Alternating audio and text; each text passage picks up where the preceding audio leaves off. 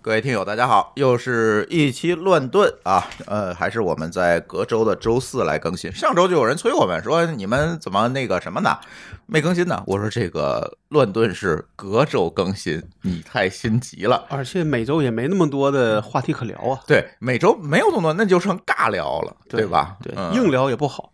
对，但是上期节目呢，我们收到了很多果粉听友的投 诉，嗯，说我们 WRDC 讲的不好，我这个我就得是我我我我我觉得我得补充一下啊，就是这个、嗯怎么说，就是你如果只看苹果的发布会，嗯，你是没法看到对比的，是的，对吧？嗯基本上我不敢说别人啊，我基本上大部分的像。像微软的和这个苹果的，微包括软、安卓的 Google，对这些呃，会苹果都会看看，，对，那么包括这个大的操作系统的这些发布，基本也会看到它的一些重要的一些变化，对是吧？基本上对可能暗黑模式，基本上可能现在看只有苹果的这个这个 iOS 是最后一个推的了，没错儿。对吧？那像嗯那 Win 十在那个电脑上很久就推了，对啊，暗黑只模是只式，是只是它可能对也就也是那个问题，因为有应用对适配的事儿，对对吧？对啊，Mac 呢是推的早，但是 iOS 上面它确实是慢，对。但是我不太明白它为什么会推推的慢啊，因为它对开发者的控制力其实是最强的，对吧我？个人觉得可能还是他觉得在手机上不太需要吧，嗯我觉得可能才会这么是慢决的。策问题，对对对，就是对决策问。对题。但是很多我们的这个果粉听友啊，就说你们讲的不好，这个嗯没做功课或者怎么怎么样，讲了很多，但是我不太同意这个观点，嗯不太同意这个观点的主要原因。是在于第一，就是刚才老高说的，你可能没看别的，对你天天看到的是苹果改变世界，对对，但是实际上确实很多东西别人已经干了，咱不能说是抄袭哈，对，别人已经干了对。第二个呢，我觉得怎么讲呢？可能是我们没讲你们爱听的东西，这个我们也不也没法负责讲所有人都爱听的这个东西吧，对吧？我们只是用普通人的这个，因为我们这个节目不是给果粉听的，我是给我们是给每一个人听的，我们只是用我们的语言去给每一个人讲大家可能会关注的在 WDC 上面发布的产品和服务的点，我不可能是。啊，那个揭竿而起，说苹果又在改变世界，那不可能这件事情，对吧？我们毕竟要对这个东西有一个理性的认知。还有人留言说，你们作为一个公共节目，要客观。对不起，我们不是公共节目，我们就这么主观，对吧？但另外，我觉得说，如果你真的喜欢 WT，那就应该自己熬夜去看，嗯上午请假，这嗯，是最好的方案，对对不吧？对是，他说的不客观是我们没有夸他，对，没有他说的不客观，其实就是我没夸他。对我觉我们得只是说客观的评价了一件、嗯这件事，按照全行业的一个标准说，嗯他就是这个样子。嗯他说，那你没夸他，你就是不客观，我就是愿意听 这个事儿这个好。对这我倒觉得有时候批评能让人进步。对啊，对吧嗯对，而且我在问他说，我说哪儿错了？你告诉我，他说不出来，每一个人都说不出来。说不出来。嗯这我们上回录的节目，因为也确实是当天晚上，就当天凌晨开的。我们对我我注意到后边，我们可能有嗯些地方是有一些细的地方是可能说的不对，嗯或者我们不敢确认的地儿，嗯，但是好像没有大错。没有，肯定没有。对吧对，对，而且他还跟我说那个什么，呃，你说苹果，那个你们不喜欢苹果可以没有问题，嗯但是呢，这苹果什么什么这个牛逼那个牛逼的，让让那个不出新的这个技术啊，怎么让别的安卓去抄它？就胡说八道了嘛。然后就这是 这最后一句话彻底惹怒我了。我觉得对前边儿嗯吧，你要说是个果粉儿，我觉得还可以，但后边就变成脑残粉儿了。你就变成脑残了，对对对，那就不是就反儿这了。啊几年下来，其实还是安卓下的这个生态的，或者从硬件的角上讲，在引领这个整个的这个怎么说，这个手机上的这些是变这些是，创包新括。AI 啊、人工智能，对至今那个苹果又黑苹果，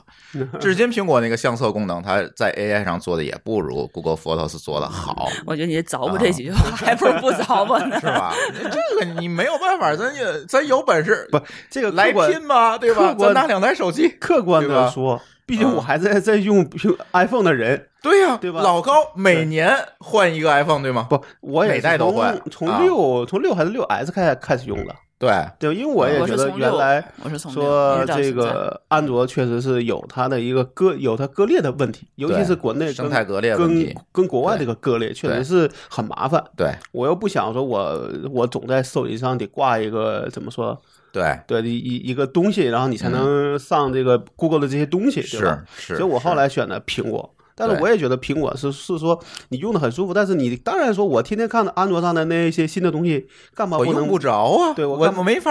用啊我，干这嘛不才是能问苹题果啊。上有嘛？对吧？对啊，有时候嗯叫爱之恨，叫叫爱叫叫爱之深，恨对对之对切，嗯恨之切。这个事情就是你变成说，你批评是希望他能够有有对这个能力，对，对，呃，有这个功能。我觉得我们对吧几个人应该都是从苹果第一代，这呃 iPhone 四，我们用苹果比对你们这帮脑残粉儿用的都早。而且我嗯觉得咱们家那苹果已经不能说是上万块钱的设备了，嗯我觉得对十几万的设备可能都有了，对啊，全套其的实啊。选和不选，我倒觉得大家有个个人自的自理由对各自的啊理由。但是有时候批评呢，我觉得还是希望他们变得更好，对吧？是的不，是说苹果是个烂公司，对吧？嗯嗯这话也不是没人说过啊，嗯在乔布斯没回归之前，很对多人都这么说。对呀，对吧？那对我那时候我在原来知乎的一个文章上我就写过这事儿，我说真的说你现在看到的苹果只是零零七年之后的苹嗯果，嗯对吧？甚至说是 iPod 之后的那个苹果，iPod 之后的苹果，在前面就发了一堆产品，其实还都不错，但是没有人就是只是叫做不叫好，对对对比如慢牛顿，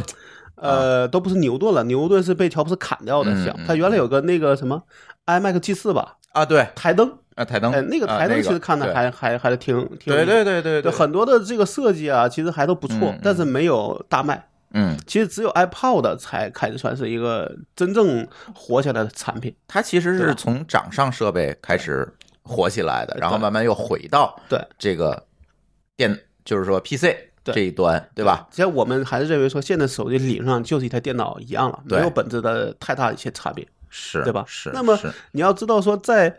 呃怎么说叫苹苹果，就是那个乔布斯回归苹果之前，那时候还能在开店苹果专卖店的那那帮人才是真正的果粉儿，对对吧？对那时候你想想是个什么样的？是，对是，所以我倒觉得说，大家可以稍微花点时间去看看苹果的历史，嗯和看看各个各个各个大的公司，包括安卓，包括那没个错，微软这些操作系统它是怎么这些做起进来的这些进化。其是实的，微软也是这样，微软其实在我原来我你看我。手机用 iPhone，嗯但是我电脑一直是 Windows，、嗯我一直跟朱峰就是怎么说，那对当时是一直在抬，说是对麦克好还是还是 Windows 好，对但我觉得有时候也是个人选择，对吧？因为对有些需求你可能，比如说 Windows 能有，但 Mac 不能有的。那是这个也不能说它不对，但是确实从那个 Win 四之后，其实理论上讲，微软也在变化它的这些风格，比如说嗯对它会提供测一个提供叫 Insider 的那个测试计划，嗯，对吧？然后呢，加快它这也个。在改变，对，加快它的这个变更的，就是这个这个操作系统的变更的速对这个速度对，对它原来可能一年半或者甚至三十六个月，嗯，才会提供一个新的版本。对但现在呢，可能滚动更新了，对它就变得成滚动更更新了，当然里边会出错，是对吧？甚至说，比如有的就出把大问题，对，而且出大还会问题，对，所以它会往它会往回收，嗯但终究是比原来的那个方案要更加迭代方式不一对对，样了会嘛，会嗯更加的让你觉觉得舒服，而且会觉得说它每个月甚至每个季度都会有一些变化，这是大家想嗯看到的一个方案，对而不是对三年用一个没有就一成不变的一个东西，没错保守但是呃不够时尚。没错，对吧？？那我嗯觉得这个里边总会有一些东西能让大家讲，这个可能，但是有些东西太专业了，咱又不好给大家去讲。嗯但我希望说，大家希望说，我们这个节目不是一个说教性的节目，没错，没而是错让大家去在里边能够正式找到我们的一些错误，对对吧？对而不是说希望大家听大家带着思考去对听对我对，们就的节目，一个就是卯就卯说不是对抗，嗯。对吧？不是说哎说你们说的都是错，都是错的，又找不到什么任何的例子。但是你知道，对这吧程序员就是爱抬杠，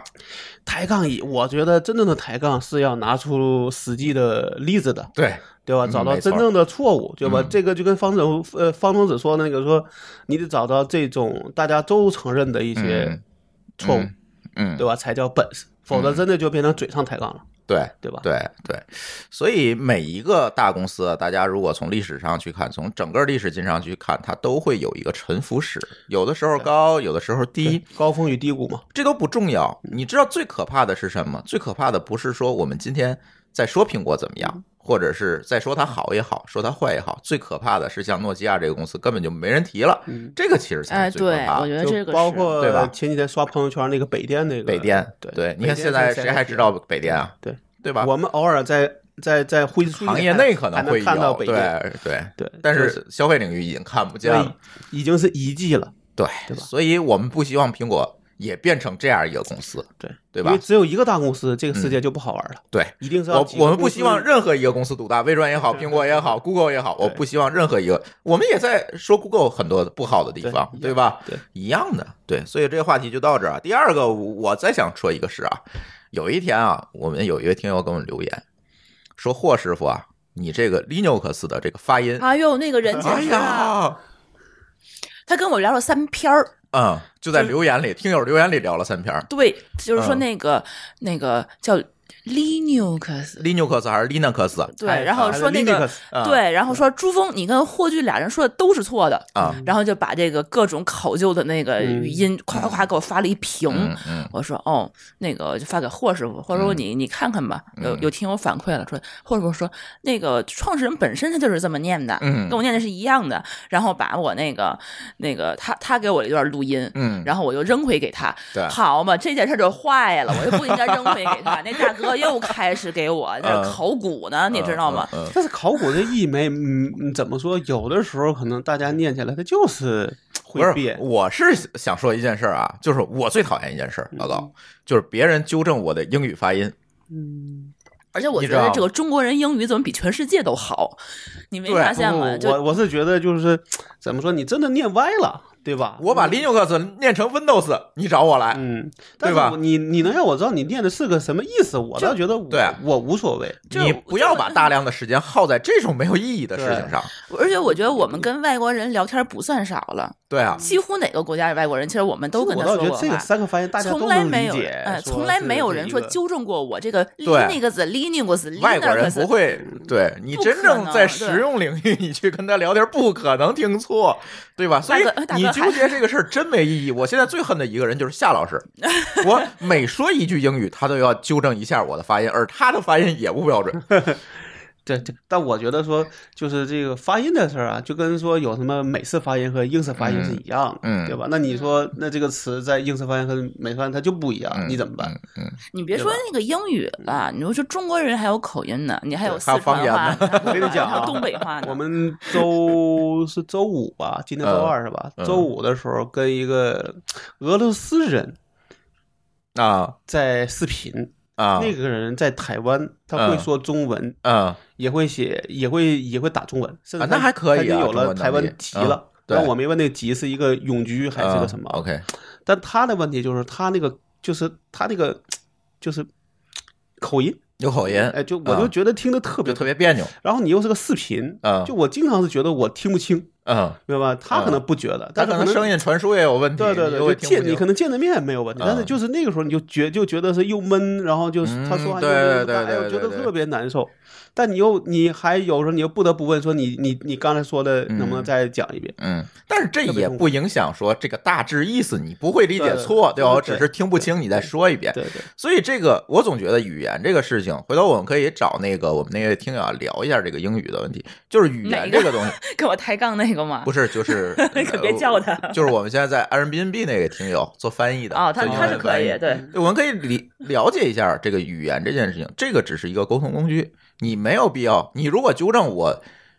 节目里面的一个常识性错误，我非常欢迎嗯，但是你不要再纠正我发言了，这就我跟不欢 迎。这个这个就跟天津口音和和和和说我那个东北大碴子味儿一样，我也不认 得。对呀，从这这不扯从来吗？啊从来从我到北京二十年了，操没从来没跟我说，就有人说我有东北嗯味儿，我是有人说你的说我了说你的普通话真的很普通，但是 没有人说我有大碴子味儿，因为我不认为说沈阳的那个地方有大碴子味儿。大碴得味儿嗯再往是，北，对，可能得再往嗯再往北，黑龙江啊什么对的。，而且再讲个事儿啊，说比如你比如说我们原来小嗯小学，我有一个老师来北京进修，嗯，他就说，他说他到了这这边儿跟人家说我上盖，所有人都愣了， 啊，因为我们那边那个街，在在我们那个所谓的老的东北话里边儿就是该的，啊啊，我明白。只有东北才说上街叫上盖，啊，但现在基本上上可能没人这么说了。就没人说了。对对哎对，因为已经慢慢改过来了。对，但是你要真的跟那是听不懂，但是你会跟一个东北，就是一个老东北人说，非得你要把上街，你非得纠正他呃，对啊，啊就去你去没去必要这啊没必要，可对能啊就是一个口音，或者就大家一个习惯问习题。惯问题。对你说 Linux 和 Linux 对有什么区别？我真的 搞不清 而且我觉得，觉得就是怎么说，对这个跟那个 Uber 跟 Uber 啊 Uber， Uber，对对对，都能听懂，无所谓。而且我觉得他不是说真的是听不懂你在说啥，他明明知道你说的就是那他个，就想纠 正你，不是他就是他自个儿难受，他他跟我说他就是说这个是你看谁看谁说错，他就是想。嗯这摁住个他是吧对他，其实这个在心理学来讲的话，这是一个强迫行为。这是嗯这是纯粹的强啊 迫李行为大夫来讲的对了，李李大夫，可李以，大夫那天分析了一下，嗯这个嗯这个这是病，挺严重的 得垫，挺严重的。夏老师那个其实也是一种他强迫也行是为，，对，所以说但你你我把这我么想，其实我觉得能我倒更理觉解得了。嗯。我倒觉得，但是他这样再纠正，我就该有强迫行为 了，你知道吗？反正我觉得这个，我觉得有时候口音的事儿是非常非常的，怎么说，是一个你是没法解决的个，是他个就是很这样，是个很个人化的很问题，个人化对的，大家就是对念习惯了，但只要你能听得懂，那没必要非得去嗯纠正它。对对对。行，聊正题儿的啊，聊正题儿嗯，赶好，赶紧的哎，对对对，好家伙，聊十五分钟闲白儿，吐槽，啊我想嗯，我们也要吐槽我回可去可。可爽了，现在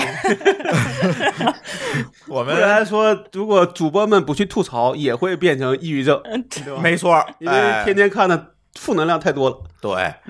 哎，这个今天我们录音时间是六月十八号，昨天晚上六月十七号的晚上到六月十八号的凌晨，四川省宜宾市发生了。呃，里氏现在确确定是里氏六点一级的地震，以及一系列的余震。然后这件事情呢，本身呢，四川地震就多，它本身是一个非常普普通通的。 我们认为啊，这这个可能说有点政治不正确，我们认为它这四川就是一个高发地震的时候，对对地带，然后每年呢都会几有乎都会哎有几，只是几大次大地小小震的区别。哎，但是这次地震引发了很多的这个关注。那关注点呢，并不是来自地震本身，嗯而是今年呢，哎，大家突然看到有地震预警嗯了。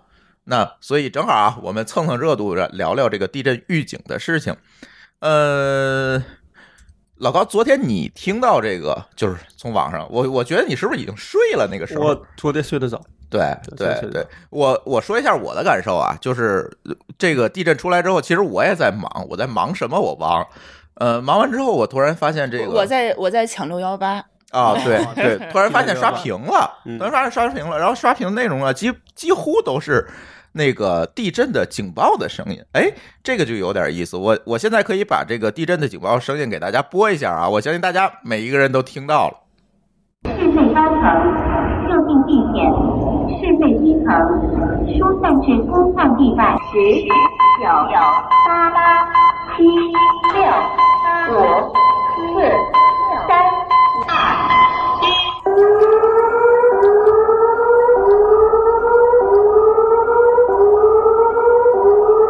哎，就是这个警报声音，大家可能也看到了，朋友圈啊、微博啊、抖音都在刷屏这个声音，但是似乎往年我们并没有说有人提到过这个这东是西，个新系统吧？这是个新系统。然后呢，呃，查了一下，是一个算是创业团队做的。哦，系统是是一个什叫么四川嗯减灾研究院、地震减灾研究院，嗯它去是个私人公司是吧？是个私人公司，好像是一嗯对个什么回国的一个博士，是一个回博的博士，他是汶川，他叫成都高新减灾研究所所儿啊，这是一个博士回国去做的，嗯，呃是个千人计划呢，对，还是千人计划的，对，去不了美国了哈，知道太多了对，，然后呢，这个是这个创始人呢，就是五幺二汶川地震之后回到国内，说这个地震预警不应该这么落后，对，然后他回到国内去做的这样一个事情，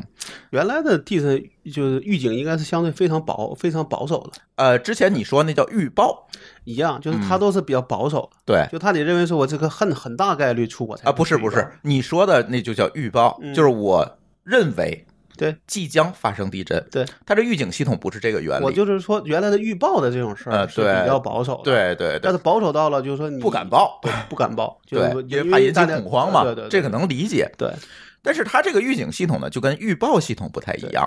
预警系统就是用的一个原理说。有一个定理，就是地震波的传输速速度一定会比电磁波传输的速度慢十倍。嗯，那这个时候呢，有我如果在强某个地方监测到一定强度的地震，我就可以立即的向周围的地区发生预警，而且我能算出来，对这个地震还有多少多少秒到达。对，因为是这么一个速度事是情那个恒定的是吧？对，但是这个技术的难度呢，我昨天查了一下资料，这个技术难度虽然我们说起来简单，监测到震动，然后嗯地就震波发对吧发警报嗯嗯。但是这个事情其实背后的难度还是蛮大的，有很多还有工程化的问题呢，对吧？你跟工程化哪的些系统问对题、接对吧接的问题嗯。但是最难的是我降低误报率的问题。对，因为可能比如说你当你当地做个爆破，是不是也会被误报对对吧？，对，所以他在这一块上呢，就做了很多的工作。嗯现在呢，我们能知道是这套系统是二零一五年开始投入试验运行，一直到今天也是试验运行，但是没有发生过一次误报。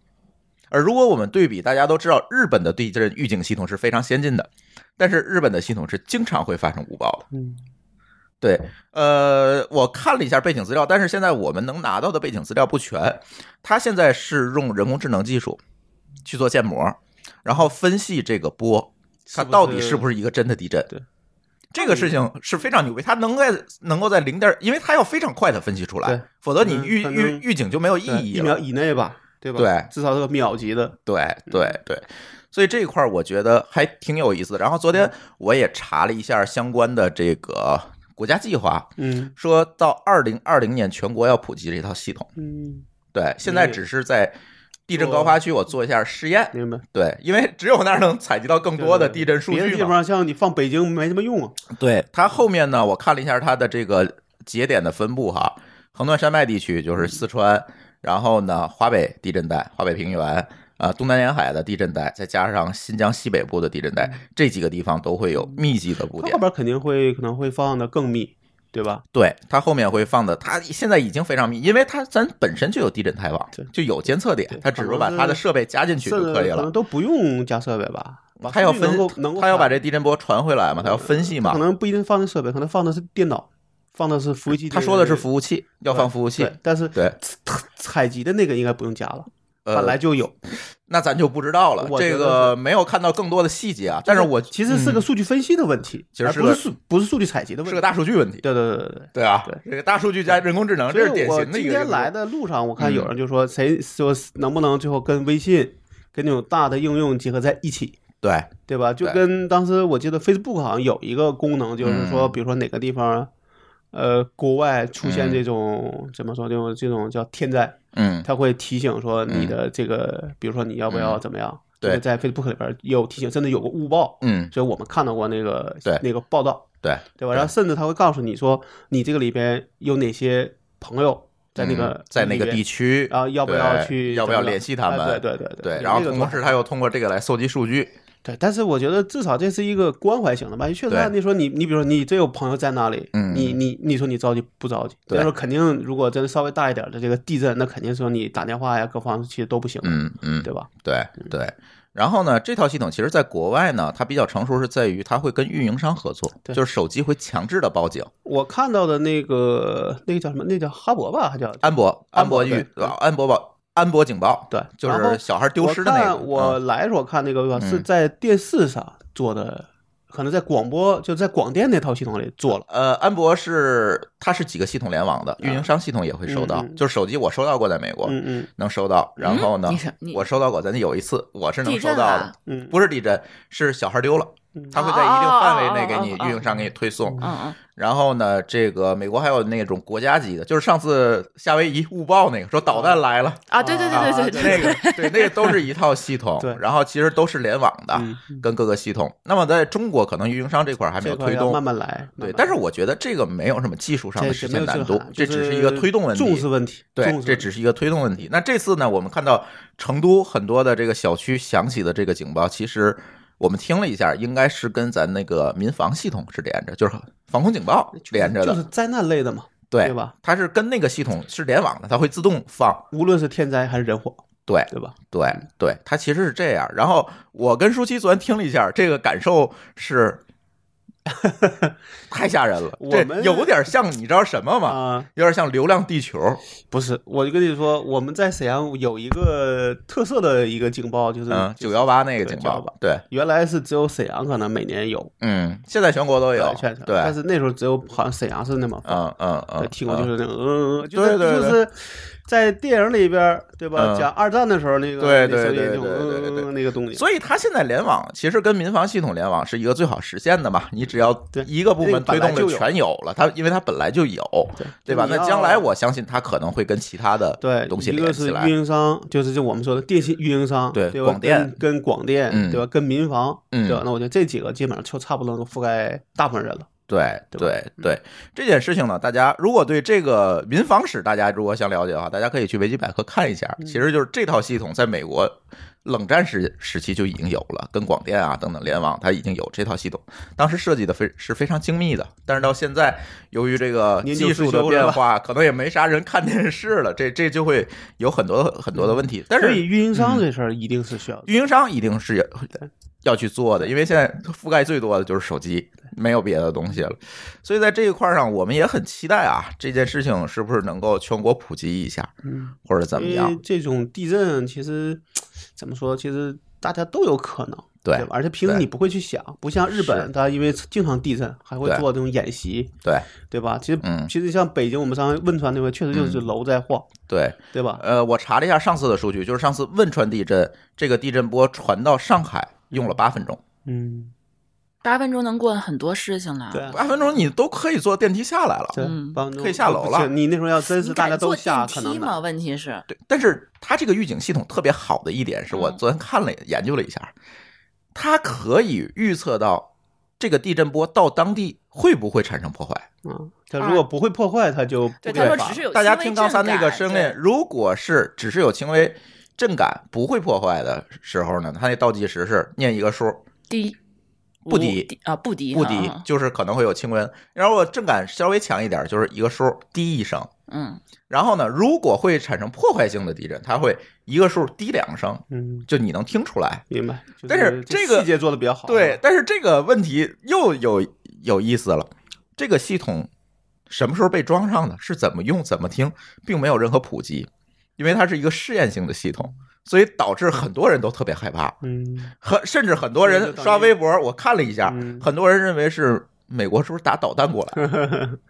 就是平常没有，就是就是大家没遇到了一个不知道的事儿，就对反而你会更恐慌。这是要有一个宣传的认知。我觉得这件事情不仅仅是跟运营商，刚才我说跟运营商接口，可能还存在一些宣传我推倒广觉得这些这问回可题。能就是个契机，因为这回的地震相对比较大，对对吧？已经哎对六级了，之这前次是一个非常好的推广对对时机，对对趁着机会，如果能跟跟大家讲说这个系统是在怎么运运行，对报警的情况会怎么来去提示，对对嗯大家如果对嗯只看到数，那可能不用那么太去恐慌。对对吧因为今天是这个地震的第二天嘛，然后我们已经收到消息说，呃，震区已经造成了十一人死亡，最新的消息对是，六级对地小孩震，儿我死不知了道说对于这个情况算是轻的还它是。震源深度比较浅，所以破坏性可能啊还因是为比较他们好大像的。是村儿里头一个镇上面儿，对嗯有好多都塌了，对，所以这个我们可以看下下一步，而且它是嗯晚上，对，他是可能睡觉的都时睡候都睡那着个了时候挺晚的了，对你那天他们就说那个就是能分辨出来，你听到那个报警，嗯你们家应该是成都，起码你们家那个房价应该是均价两万以上 的小小区，对嗯你才能够有那个大喇叭那个广播。对他们很多人听的是对别的小区的，因为那个减灾研究所就在成都高新区，嗯对所以它就近去部署的，嗯就是但推我广觉的。得这个系统可能对震中，可能就真的有时候会震中就没有用了，对对就是它只是一只个有预警系统嘛，对只有说嗯你这你你你起码离它个可能几百公里，几百公里才有你才用能比较从容，对对对吧对对吧？对就，这个可能是一个遗憾的地儿，对只能还要再往前提，能不能真能做到预报？那这个对就吧很嗯难对了。我当时说这个就对慢慢来嘛，这就很难了，对。所以说，我们也比较期待啊，这套系统能不能什么时候在全国上线，嗯是吧？以后碰到地哎还是震有大用家的都不太对，都还是不有用，就不除太非就会在你们惊慌家，就是你们家就是震中，这没对办法，对吧？嗯这个确实是挺难的。对，别回头像上次咱录音的时候一样，啊对吧？录出半天 啊晃了， 那个挺吓人我们家的。那个音箱都响了，对吧？对啊对，你在你在说什么？我这对他他说什么来？对不起，说我没我没没听清，对我没听啊，清。嗯对对。哎，这是一个热点话题啊，我们聊下一个话题。下一个话题也是我们听友点题的内容，说，哎，互联网女皇这个报告哈，这个报告呢，其实从九五年开始，其实每年都有，但是呢，最近这段这几年吧，其实慢慢的得到了特别多的关注。我不知道这件事情是为什么。老高你，咱九十年代末上网的时候，你有印象吗？对这个报告？没有，我觉得可能第一次印象都是至少是零几年的事儿，嗯，对对至少是零几年的事儿。对对，而且那时候他是在那个哪儿，是在哪个咨询公司？就是在哪个咨询公司在，就是嗯好像做那个做投资的，对对吧？他现在其实也在做这个他现人在啊，在 KPCB 了，对这个人呢叫玛丽米克尔，然后和同事里斯德普开始做的，从九五年开始做这个互联网报告啊。然后呢，这份报告实际上呢，现在已经成为一个所谓互联网投资领域的圣经啊。嗯这个每次发这个报告，他每年啊固定的发，每次发这个报告呢，都能引起很多的这个反响和讨论。对比如说很多的媒体会谈论它，比如我们的 节目是吧？对，但是呢，其实我看了一下他历年的东西啊，嗯，我觉得有点儿过誉了，你明白我的意思吗？怎么说呢？可能你真的想知道全球的所有的这些事情也很难的。而且你也很难做到。非常准确的预测，咱只能说把它作为一个参考。对我我就是不太同意或者说，叫就是个嗯趋势，对吧？你趋想势知道说，比或如者我给你说做个总结，对对，做个总嗯结，这前一年的啊发生了什对么，然后对想他能告诉你说未来可能会发生什么样，对，但是你对说的真对的准吧？不一定，不一定，对吧？确实不一定，而且我觉得“女皇”这个词儿有点过誉了啊，有点过誉是这了，么好像也是某个报道里这么称，然后大然后家大家就这么叫了对对。对，对对对，呃，今年的报告呢很有意思哈，呃，而且它历年的报告都是这样，就是它这个几乎做成了一个选股指 南。是吧？对他推荐的，比如说 AOL、戴尔、亚马逊这些股票，哎，都涨了。对，但是我也看到他推的有一些股票没 涨，咱不能只只挑这个涨的说，这也不对。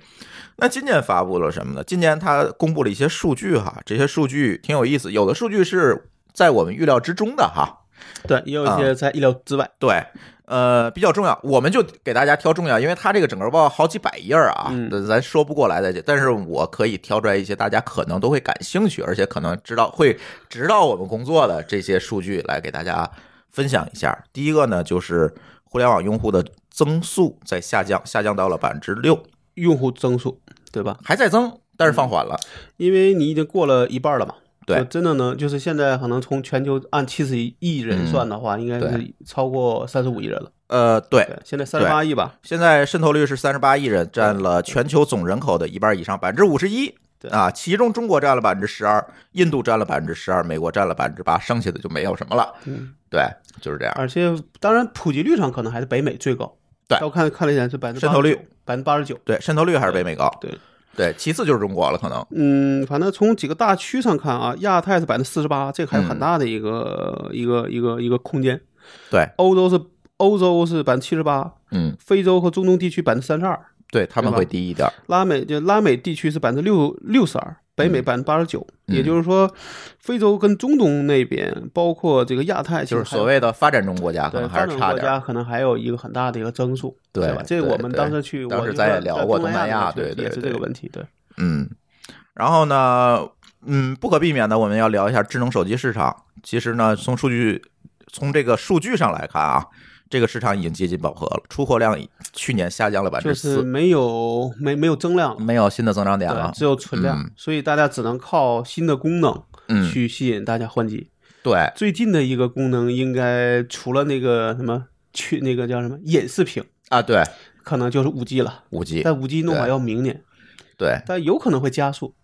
对吧？但是五 G 这个东西可能也只是适合中美这种国家，嗯，现在看只有中国，这个成本还是蛮高的中。国就变成是只有中国这几个公司在争来争去了，对，基本没有外来没有外来外的外来公司的对参与了。对对对吧对，因为技术相对来讲，就积累的都没有问你题这了样嘛。讲，包括这个隐视屏也是这样，嗯对吧？嗯，就算是供应链，嗯那其实也是跟中国的几个几个手机厂商能够嗯，呃紧密合作，对而且中国手机上愿意推新东西，对对吧？对，因为它要寻求新的增长点嘛。对对对，但是所谓的这些功能，其实都现在看来都不好构成一个大家必须要换一台手机的理由，嗯，就是它只是一个创新市场，而不是一个新增市场。创啊创新市场相对来说都会比较小，对，但可能毛嗯可能有有可能毛利会比较高，嗯，对吧是是，早期毛利可能会对比对较高。但是现现在就手机市场一个大的问题就是，呃，怎么说，就是国内还是资费还是有一点贵。在我看来，所以要你看，说是流量费吗？对对对对，还贵？我觉得跟当然我们要跟发展中国家比，我不知道是我们丢脸 还是还是人家丢脸？对对对对，但是确实我是专，但是只是说从每 GB 这个这个价格上讲，嗯我觉得可能就是，而且现在。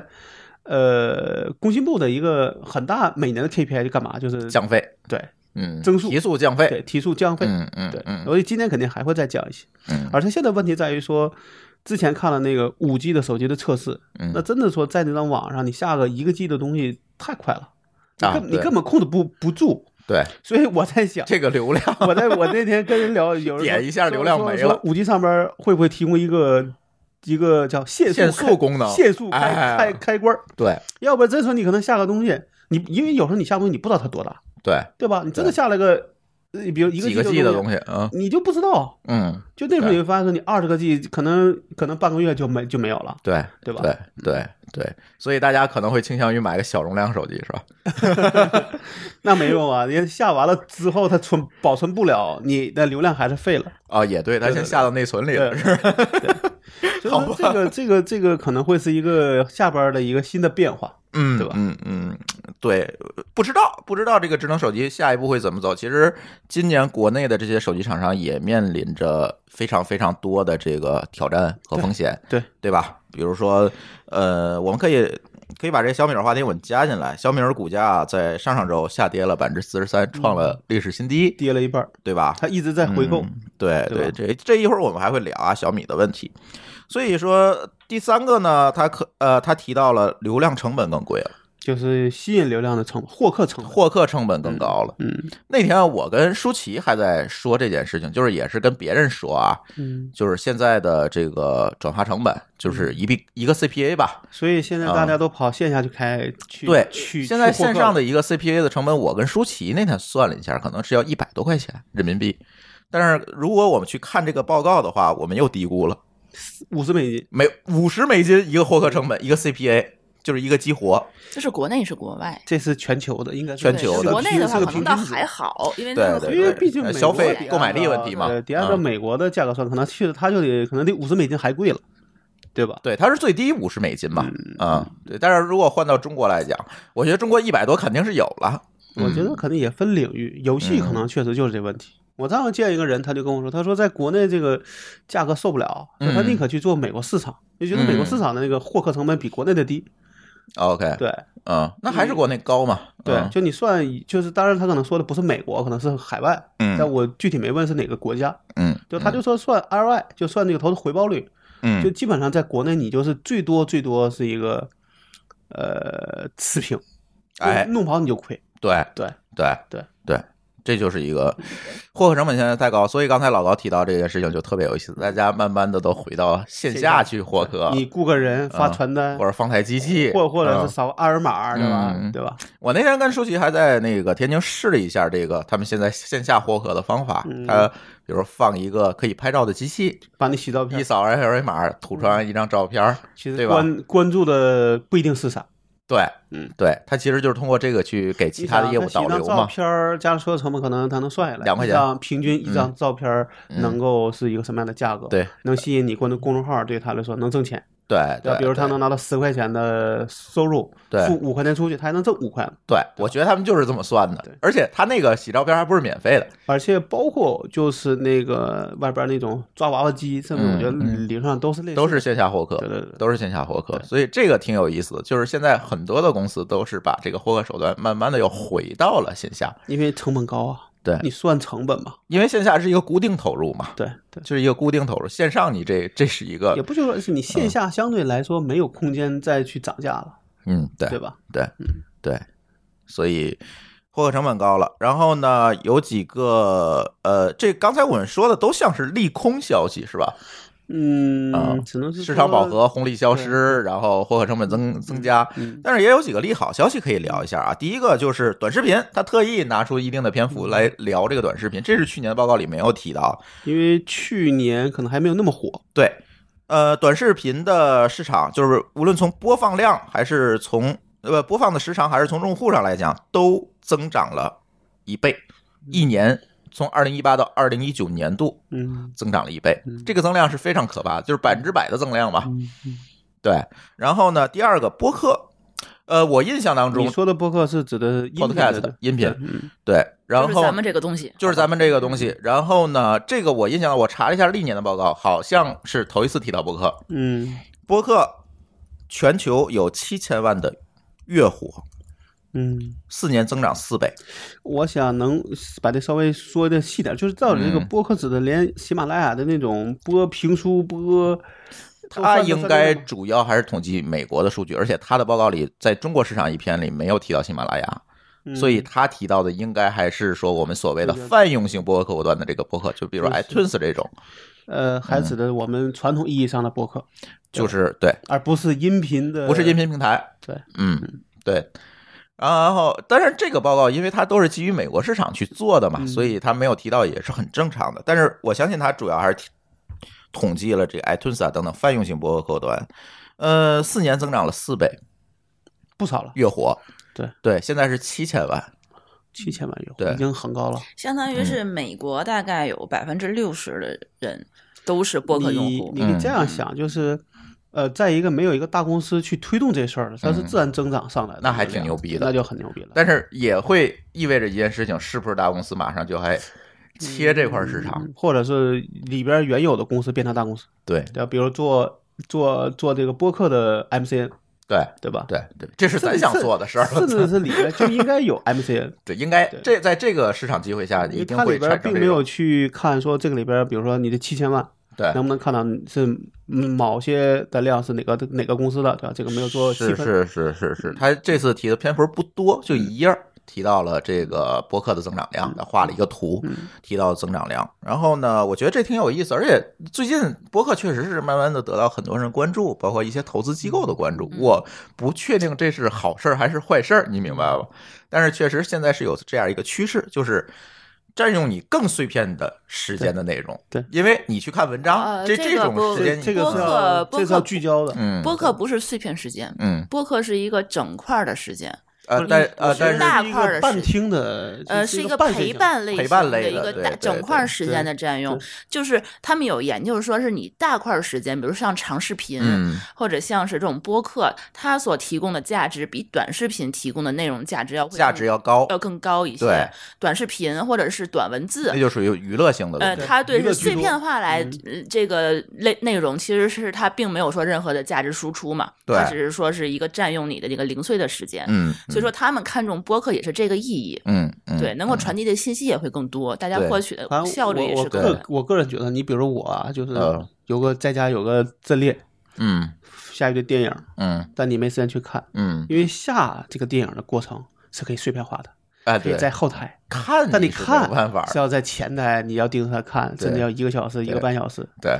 但是我现在已经变了一个方式，背景音，呃，就是把把一个视频嗯，当音频听就行呃了。对，那对那好处是啥？就是你比如我这边干活儿，嗯我可能干五分钟，我需要集中精力干。嗯，但是比如我下下一步要编译或者要等哎着的时候，你可以我可以等一看下一眼对屏对幕对对对，反正我可以，以这一个哪，不管是一个什么什么什么的，不管是个相声的一个段子，嗯还是个电影，我可以嗯放十遍嘛，嗯，我可以重、重复的播，嗯，你终究可能你就最后能够知道这个大概给你讲什么东西，对对哎对吧？所对以也对也也无所谓，就对我真的对听不下了，我我也没有特别大的一个，好像说是我必须得看，对我对吧也不是必须得看，对对对但是唯一的问题是你需要有第二个屏幕，哎，对，但现在看这个事情已经不是太大的，不是，大问题只了，要稍微的一个大的桌子就够了。是是是，其实播客就是这样，对， 嗯，嗯。不是稍微大的桌子，你是要买一个稍微大的房子。稍微老好高又炫 富，你可以放墙上，对吧？把它放墙上。 对，呃，陪伴性的内容，我觉得将来可能会是一个机会啊。对，呃，再一个，其实特别有意思，我们提，我们说一下，它没，就是去年提了，今年没有提的再提一个字的东西。嗯第一个呢是区块链，嗯，嗯，好像去年提到两页儿，就是他在讲 Coinbase 的增长率嗯，啊，去年提了，今年呢一个字儿没提啊。可能区块链还需要花更长时间去观对，察。现在区块链这个行业，我回头可能会找霍炬单独单独再录节目啊。区块链这个行业现在呢，大家都说现在是牛市，但是我们都不太同意。我那天跟霍炬聊这个事儿，不同意的原因是在于这个牛市是人为炒上去的，嗯，并不是因为它的应用爆发了，没有人在做应用。它这次牛市，它只是因为中、嗯中美贸易战，对，它这个大家的钱没有地儿躲 了，对就都去了这个 练 圈儿、币圈儿， 对，这只是这个对原因。对，有很多风险这性的个规全球避嗯经济的问题造成的，它其实跟区块链应用本身没有关系，所以它不提这件事情，我觉得也很正常。确实，在这一年当中，区块链的应用并没有什么大的进展。甚跟至一年是前大差不家多已经对就是更多人是不关注了，对，因为呃熊市嘛，就是很多人就不关注了，嗯，也是一个嗯而且原因。嗯因为你不是你自你自身的变化，对对对。然后呢，第二个没提的其实是人工智嗯能，人工智能去年用了 N 多的，可能得有二十页，嗯去提人工智能和大数据，但我觉得人工智能也是确实就到了个瓶，第一是到了一个瓶颈期，嗯，对吧？？到哪能说能够呃怎 么说？怎么能做出人工智能而不是人工智障来？对？然后第二个，我觉得就是人工智能可能是一个隐藏在后台的东西，对对吧？对，你可能在很多后台大家都会用，嗯但是你在前台能不能跳出来一个东西？那除了说的这种什么，就像 Echo 这样的东西以外，嗯对对对音箱，对，那剩下的你是看不到的，没错儿，对吧？对，那你那你会单独提它吗？嗯，对吧？嗯嗯。所以呢，我的一个观点是跟老高类似啊。我的一个观点是，人工智能没有提，并不是说人工智能凉了，嗯而是人工智能这个技术慢慢的进入了应用阶段，嗯，就是它可能会在后台融入了很对融到很多服务里面，你不可见了，而不是我们拿出来单就独是去就提是人说它工智单独能。不是个行业，对对吧？对对，它已经进入一个平稳期了，嗯，它已经进入一个平稳，技甚术至很成熟了。就跟大数据一样，现在对你还谁还提大数据？对这个行业，对，对吧？对对，这就是人工智能。我觉得媒体呢，倒是也正常。对，我觉对得就它跟区块链还不太一样，嗯对吧？就是人工智能可能说，虽然它没有更大的一个空间去往下嗯做，嗯，或者可能会有它的瓶这个瓶这个瓶颈期，嗯但现在它能达到的这些成就，足够大家先把它融入到各个行业的应用里边去了。对，对所以吧你看，最典型的一个例子就是他在报告里虽然没有提到人工智能，但是他提到了 Echo，嗯，亚马逊的这个 Echo，音箱，哎，一年的销量增长了两倍，嗯，就是百分之二百的增长。哎，口，对，嗯所以这个也跟博客的这那个 Google Home 有提吗？呃，他说的是 Google 的智能音箱的市场增长都在提高，其中 Echo 啊，可能没有具增长了体在两提倍供可能一个是嗯， 最大的，但是我也没有细看为为那什个么增长 Echo 会会最高？就是嗯亚马逊这个 Echo 在做得还挺好海外做的还是蛮好的。那 Google 都是半价送啊，送，可能大家不买，嗯不，用啊。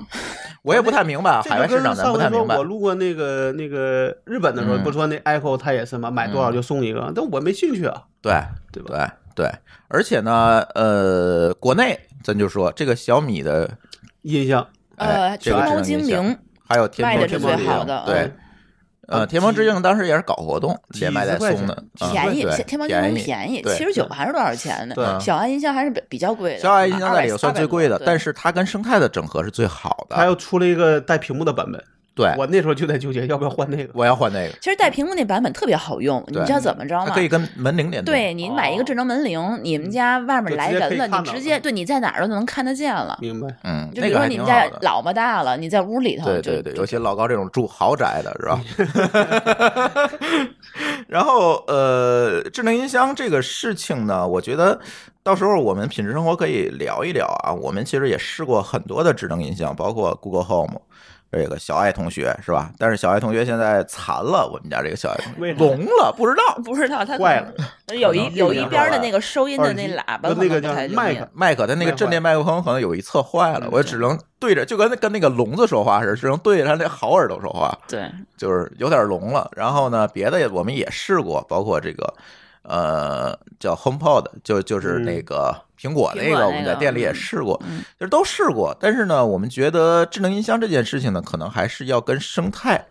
做很好的整合，这个事情，这个东西它好玩儿，你知道吗？是个入口。不然对的话，其实我们是第一批有 Google Home 试用的。对就 Google Home 刚出的那刚一出我就年有那一，I/O 天特别乐嗯啊我跟同事在公司聊天儿，嗯突然我们那个上送的那个迷你嗯，跳出来说了一句 话，哦。嗯不啊对知道不知道为什么，不知道哪句他话可说，能不知道哪哪句我们话说触的发都是嗯大中了，文，然后他就跳就着听跳着错了呗。对，跳着说的就是，你也不知道他为什么会被唤醒，对，Google Home 就是第一批就 I O 出的那一年，他当时就发了嘛。嗯，然后我就看他们就是参加 I O 的所有人，就人手一个，就特别羡慕。然后我就立马派李大夫他们去，买了一台，对，买了一台原价的，当时可能得一千块钱吧，嗯然后就直接带回来了。带回来之后，我会发现这个东西非常不好用，就什么也干不了嗯你。只在中国，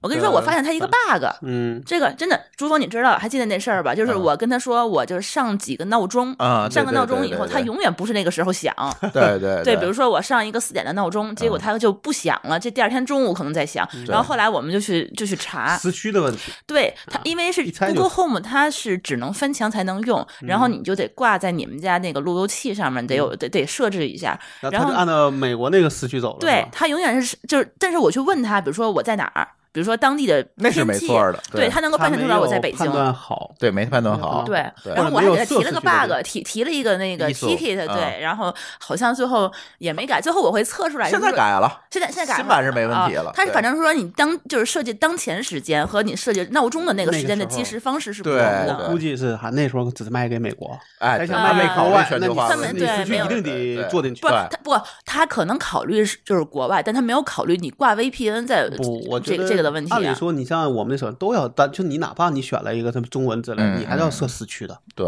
对吧？对，啊然后时区在就是这块国际化但没考但虑是好，他能，就是说你你就是你问他你当地的天气或当地的这个交通情况，他能够判断你是在外面，他能知道你在哪反儿，正这是一个然后你再去给他疏漏直接设说设我设 time zone，他设不出来。这个嗯是对我们在系统设计领域当中啊非常大的一个难题。这个难题我们叫 I 幺八 N 是吧？对，嗯这个国际问化题呢，就是国际化问题，你总会出现各种各样的 bug 在国际化的嗯过程当中。我当时说这是个 bug，李大夫一直嗯不相信，说 Google 的 bug 怎么可能让你找着？太正常了，你一太碰正了常肯定能就碰这到种在工程上，就对是软件工程上 I 幺八 N 问题，其实是很难解决的，因为这里涉及到时区、嗯时间、位置、货币、时间格式等等一系列几而且十这项。这个这我还是有点发言权这的。几十项可能不是一个码农写的，对，是对十个人写的，对，对规则是不一样首先这的。个设计问题，对对对吧？对我跟你说，我们前一段时间还有人问我们呢，你们这个玩意儿支持不支持夏令时？啊，我说我们支持。嗯，人家问 我支持不支持冬令时，我就疯了， 因为我看了所有地方没有哪个地方写冬令时这个。对因为冬令时可能只有更少的国家才有对这个需求，对，但按我们用的那个方案，应该是无论你是夏令时、冬令时，应该都能支持。嗯，它嗯你不就是个偏移吗？就是一个偏移问题对对，嘛。嗯只是他问了我，当时心里没底，我又去查了一下，应该是能够支持，就是嗯只要你在那个就是那个 time 中那个 DB 里边，它能支持的，应该按理说都有。嗯对，因为你就是用标准的库对对实对现我的就嘛。标准库。对啊嗯只是他问了一下，我有点卡壳，我不敢说一定，因为问冬令时的他是第一个，对对以前的都是认为夏令时对对对对，这个当年朝鲜给大家坑了，你知道吗？啊朝鲜突然宣布，我用东七点五时时区，他不想8.5时区他不是不想跟某个国家用同对一个他不想不想跟跟韩国韩国用一个时区，他错了半个小时，然后所有的公司全封。但是嗯对好在朝鲜就是它互联网用户少嘛，嗯就那么几个人，就是还好，就是给小金同事嗯搞一搞就可以 了。现在好像那个能支持克一克钟，嗯好像是，嗯，但是我没具具体看啊。对反正。它但是现现在在已经好在朝鲜又改对回来又了，跟韩国一样，这自个儿也受不这个了。马尔农也封了，就所以这时候一定要用标准库。对。然后我们那时候还就当时就是那时候确实这有有有公司给我们提需求说能不能做货币，嗯，就是你给我列到国家的时候，我能看到他用什么货币，用什么货币用什么 name。对，就这货币的货币符号是什对么？啊这个货币需求名挺字特别好 啊，然后我后来查了一下，发现真有几个国家没有货币，用没有美金官吗方，货币，用美金嗯不是不是不是，他用周边国家的货币。啊啊啊！对吧？因为你比如说我，比如说欧洲我他们我的我这个国家没有，那我周边总有几个相邻的，就是拿他的相邻他国自己家没有央行嘛，对对就对不铸币。嗯对对，所以这个是一个确实，我当时哎看还真有几个国，大概三四个国家是没嗯有那。梵蒂冈那种地儿，他不可能自己铸币。嗯，那他可能就用意大利的了，对嗯他可能哎用里拉嘛那就是就，但是嗯至少他会说，比如说我就认为意大利的这个货币是我的官方货币了，对，对吧？他就没有对必要非得自己再搞一个，哎是，啊对对吧？但是那几个国家看了，就是在那个呃 ISO 那个标准组织里边，嗯那项就是空的，嗯，啥也没有。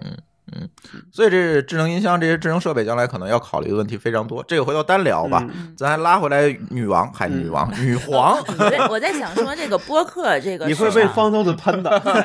播客市场增长可能跟这个是 这个智能音箱的设备的增长是有是非常大的关系非常大的关联的。 嗯嗯嗯对对对，它是一个很好的一个外放设备，对也是一个很好的一个应用场景。我我就是我们之前在呃听友调查。咱们做过那个调查问卷嗯嘛，就是大部分人其实有很大的比例是在家做劳动的时候，嗯，或者在家那个呃没事儿干的时候，做家务的对时候对对、嗯或者是做饭的时候、洗澡的时候、上厕 所的时它候，需要一个背景音，对嗯这个这个时候你就会发现，在车家里头有一个智能音嗯箱就很好用。尤其你洗澡的时候，你洗澡的时候，你手机可能有时候带不进去，它就会挂一个防水的音箱在墙上。对，但是之前大家都放音乐，对吧？呃，放音乐居啊多，对嗯对，放音乐。其实听短音频跟听长音频的使用这个场景其实差不多嘛，都对是都是音频节目。对对对所以说他们很大部分这个播客用户也有可能是从那个音频节目，就是音乐用户转转过来转过来的。对，对我们可以看早期的这个播客的节目，其实也都是搞音乐的人干的嘛。对嗯电台主对播。相声、评书，对，嗯，对，包括现在很多是那个音乐平台，它也是在转型做播客，也是因为它知道这一部分受众其实用是户同他一啊听样什么都其实一样，只要他有兴趣。对对对，它它的目的就是占用耳朵，而且播客还没有版权问题嘛，音乐嗯你还有授权。它买版权非常贵，那个相对没有一一首就是说歌的话，播客可能现在你给我点钱，我就卖你了，啊，对对吧？音就这乐不意思行，对，音乐不行播客不是给你点钱就卖它了，就是说我我我你的平台有量吗？我恨不得你啊，就我是到倒贴体钱量我也要还对上你在的这免个，费对期，对吧？对，就是就是它我市场还嗯小嘛。对嗯我我得互就是我我得还得在你的平台上花钱做推广呢，嗯，嗯嗯我那天我就搜了一下那个一个老的歌手，嗯看那音乐，我发现虾米跟 QQ 就没法比，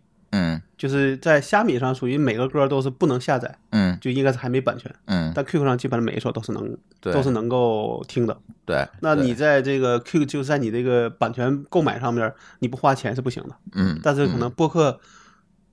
它无所谓，无所对吧谓？，对吧？对至少大家还是说你对赶紧帮我放吧，因为播客呢是一个内容性的东 西，它节目里面它就可以去做很多事情但，是你放歌你不能歌这个东西对插插广告对 吧？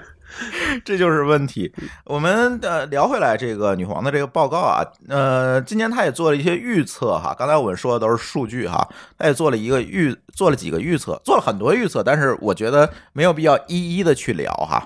呃，我觉得我最关心的三个点，第一个，第一个点就是她指出来按需工作的机会会增加。就像滴滴，哎，就是这种自雇型的，嗯比如说我开专车，嗯，呃，国外 Uber、国内滴滴或者送外卖这种工作机会增加了，嗯嗯就碎片化工作了，碎片化工作、按需工作，它叫对，就是我们在国内一般叫自雇是吧？就是这种自由职业，自由呃哎呃或者也对，也也也也不能叫自也不由也职不业，算，它不是一个按件儿按件儿付费对对他还按是希需望你比如嗯一天要完成多少工作量，不是说你一天今天来明天不来，他肯定不希望这样的人。啊，它是指的就是这种，我就是我觉得他还是鼓励那种你要一般来说这一天至少，比如说就跟，呃，就跟那个麦当劳那个情况一样，嗯他会说我会招大这个大学生做兼职，他对，一般会要求你这样的，比如说你不能说我来半个点儿，嗯哎嗯第二个可能说嗯，你得来就得来一下午或者来一上午嗯嗯才行嗯，他但是嗯会有一些工作量的要求，但只是没有那么像全职那样是按月要求的。呃，对吧他指出的这个按需工作还真不是你理解的这样，我觉得从毛讲呢，你最后的结果就跟当时咱们说那个。呃，共享的这个类型是一样的，他希望对你长期工作，当然从企业来讲，他自然希望你长期工作，呃，长期稳定。对对吧但是从个人来讲，他的选择余地就更大了。但你看，原来那个像美团儿还是像包括那个滴滴都是这样，嗯就它会分成两类嘛，嗯一类叫忠诚的，嗯一类非忠诚的。嗯，给忠诚的这个待遇会，会更高一点儿，嗯会对更高，他会有一它些会激鼓励励机你制，对，会鼓，励你去长期稳定的工作。对对。所以现在年轻人呢，也不太愿意说，呃，愿意我去朝九晚五的去上个班儿，去个工厂这样去工作。嗯那个就是属于什么？就是你在比如说你下午才有状态，晚上才有状哎态，对对吧？对，嗯你就这，有人早上有状态啊。你看我那外卖送早餐的是一拨人，送午餐的是另外一拨人哎，。我觉得这晚个餐肯定是另外一拨人。这个方式特别适合码农，嗯，你你嗯晚上才有状态，我接个需求哎什么，的。这个我们嗯说马尔农，他提到第一个就是按需工作，对嗯就啊是这种，呃，就是付出劳动力的这种，比如说开车送外卖。但是他提到了第二个趋势，其实就是对我们的开发者特别嗯关注的，就是远程工作的机会在增加。远就是程所谓的远程工作，就是我不是是每一个人都不远程吗？还是说就就你不远程，别人嗯都啊，这不重要，这是在公司的治理体系里对嗯讲的事情，不是在这个语境但下。但是我是认可他这个方式的，嗯对我觉得码农特别适合远程，嗯对，有这状态个就干嘛嗯这个对你啊的对其他技能是有要求的，对，比如就只要语言，嗯，就只要开对会吧的时候，对第二个就你是你请就还有可以一个了是你的自制力。这是我一直觉得国内为什么不能远程工的一个最大的一个原因，不是你的技能问问题，嗯而是说你比如你在家办公，嗯，对吧？你可能有时候你就不能够聚焦。但是对吧你要知道码农很多活儿，他也是只要结果就好了呀，但有时候这个结果就是你如果不能完全保证，那我干嘛非得要远程办公那呢？你就嗯不要他了嘛， 你就找那一这个事儿个就是你要花成本去试啊，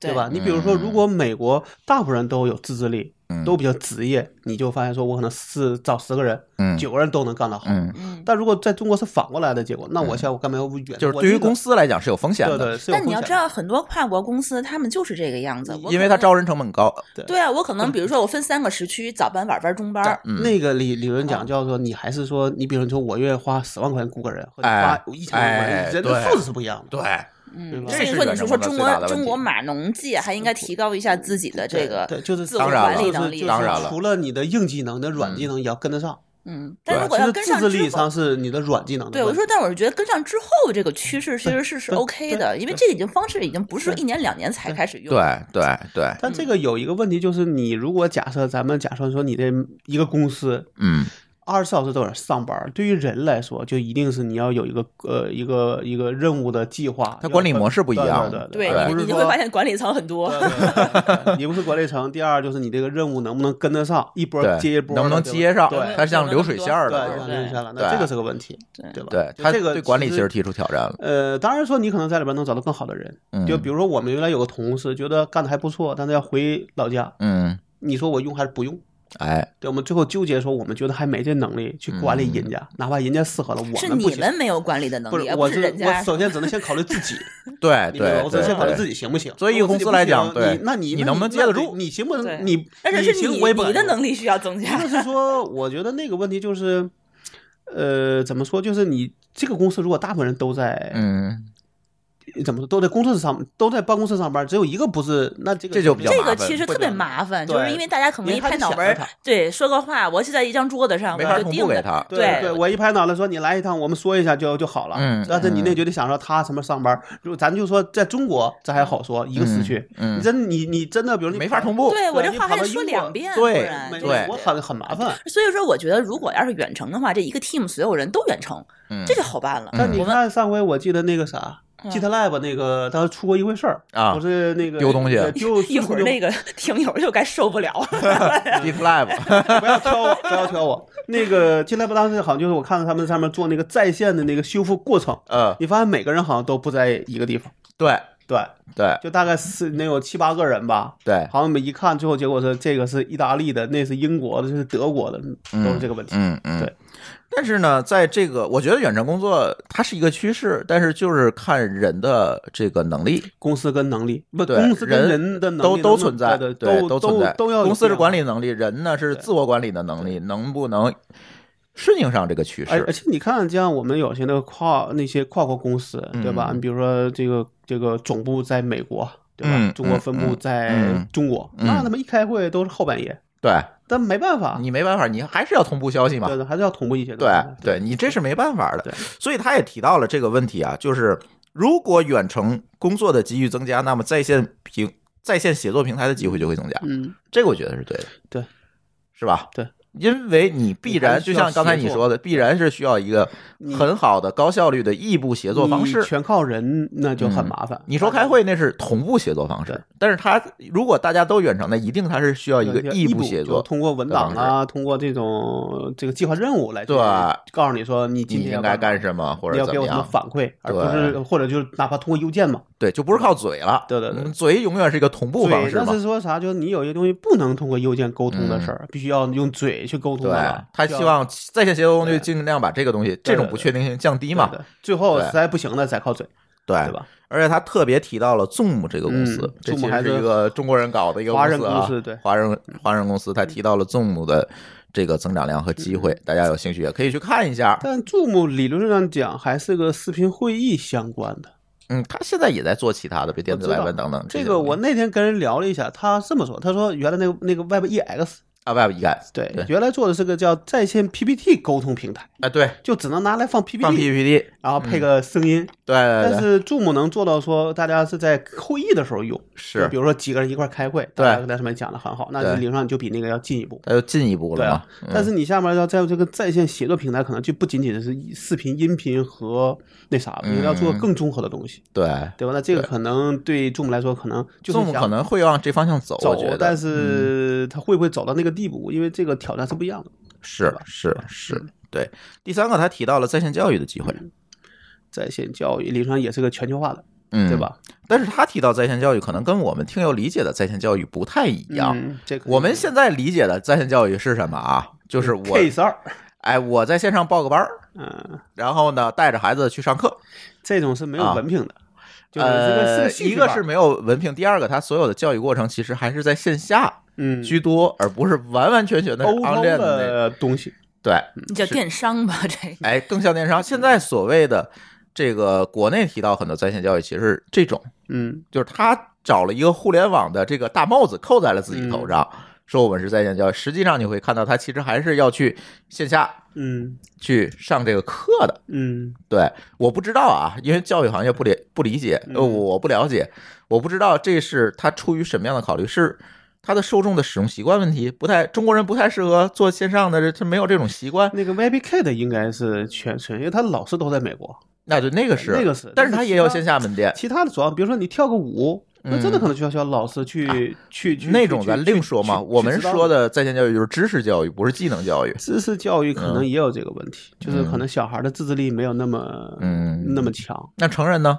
成人的话可能大家已经习惯这个样子了，嗯，白成人我觉得是习惯对吧了，。习惯说我可能就需要有一个啊嗯，去去一个班儿里边儿去上这课，去正正经经的去上个课，可能我才愿意为此付费。如果你开一个线上账号，我可能不愿意交钱。或者说你交嗯钱的意愿就低了。对，而且我觉得从我的角度上，你比如说我要是去去个班儿，那至少我这句话，比如我溜了号儿，嗯，我可以去问我旁边的同学，哎，对吧？哎，刚才他讲啥了？嗯但是你说你就自己坐在电脑前，嗯，虽然可以回可以回放，但是你总觉得总觉得怪怪的对是吧对对对？嗯对，就，这是个习惯问问题，嗯有可能是个习惯问题。对。但是这个报告里面提到的在线教育，就是更纯粹意义上的在线教育，就是我所有的学习过程是在线上完成的。嗯而且我要辅以很多的教育的工具，比如你可以在线上去做实课践，就是课件儿是吧？，对，有课件儿，然后然后种种，这有点像我们程序员经常会用的那个刷题那网站 Let Code，嗯，对它，你可以在线编码，然后它实时就告诉你你写的对不嗯你对，你答案实现对不不对是吧？嗯对，其实它它是它指的在线教育，其实是这个市场，但是这个可能会和中国现在的在线教育这个阶段有一点点不一样的地方，嗯，对可能会不太一样。对，那我可能还觉得说你去个班儿哦才值这个钱，哎。因为这个老师在此时此刻是独占的。哎，就是这个是一个消费心理学问题，我嗯不知道国内将来在这一块上会不会有更有多可的能机说会真和的市贵场。到那个地步了，嗯你也就是发现说嗯这种在线教育也你嗯你只能接受了。对，而且国外有一个特别好玩的，就是说它有一些学历教育也可以放在线上嗯，去做，这个在中国是没有的。慕课对是吧？对，在中国以前有什么网络大学课现在程叫开、放大学远程教育现在课叫程，开叫开放大学。对，但是这个东西其实呢，呃，那种教育手段其实还是比较原始的，其实就是看视频嘛。对，然后其实路其实大家看的是一样对嗯的。你最后写论文啊，考试还是在线下，他是把所有连考试的过程都放在了线上，然后是一个学历教育，嗯，这个在中国也是还这个目前还没有可的，能是教育部的规定吧？我怀疑是对，，就是咱没因为可查能最后那过个考试嗯必须得是参得参得对对对得在线下参加。所以，我们如果有教育行业的听友，给我们留言补充一下啊，这个这个行业嗯我不们了解，我们不确定。确实对这个行业教育行业不理不了解，对好几年没上学了，对对对对，主要也没小孩儿啊，小孩儿也不上学， 对，但我们家小孩现在参加都是那种就类似兴嗯就就线下那种兴趣班儿，对，英语、那是跳舞、画画。嗯，那你顺便也是带他去玩儿去吧，哎啊对理论上你让是他自个儿坐电脑前面对啊一天，这他也不太可能，不可能，也嗯，不可能是他能坐得住的，嗯嗯。对吧？顺便出门上个风什么的。嗯，所以这个报告呢，几百页儿啊，就简简重点说。所以这个报告呢，给了我们一些启示和机会吧。呃，启示呢，我觉得就是确实啊，互联网红利慢慢的没有了。因为下边要做的那些人群，应该相对来说都是低收入的了，对，对吧？或者对跟互联网相对来说所谓的关系下沉市场，对关系不嗯大的，要把对他们都弄到网上来，这个速度肯定会变慢。变慢，会变慢，比较分散嘛。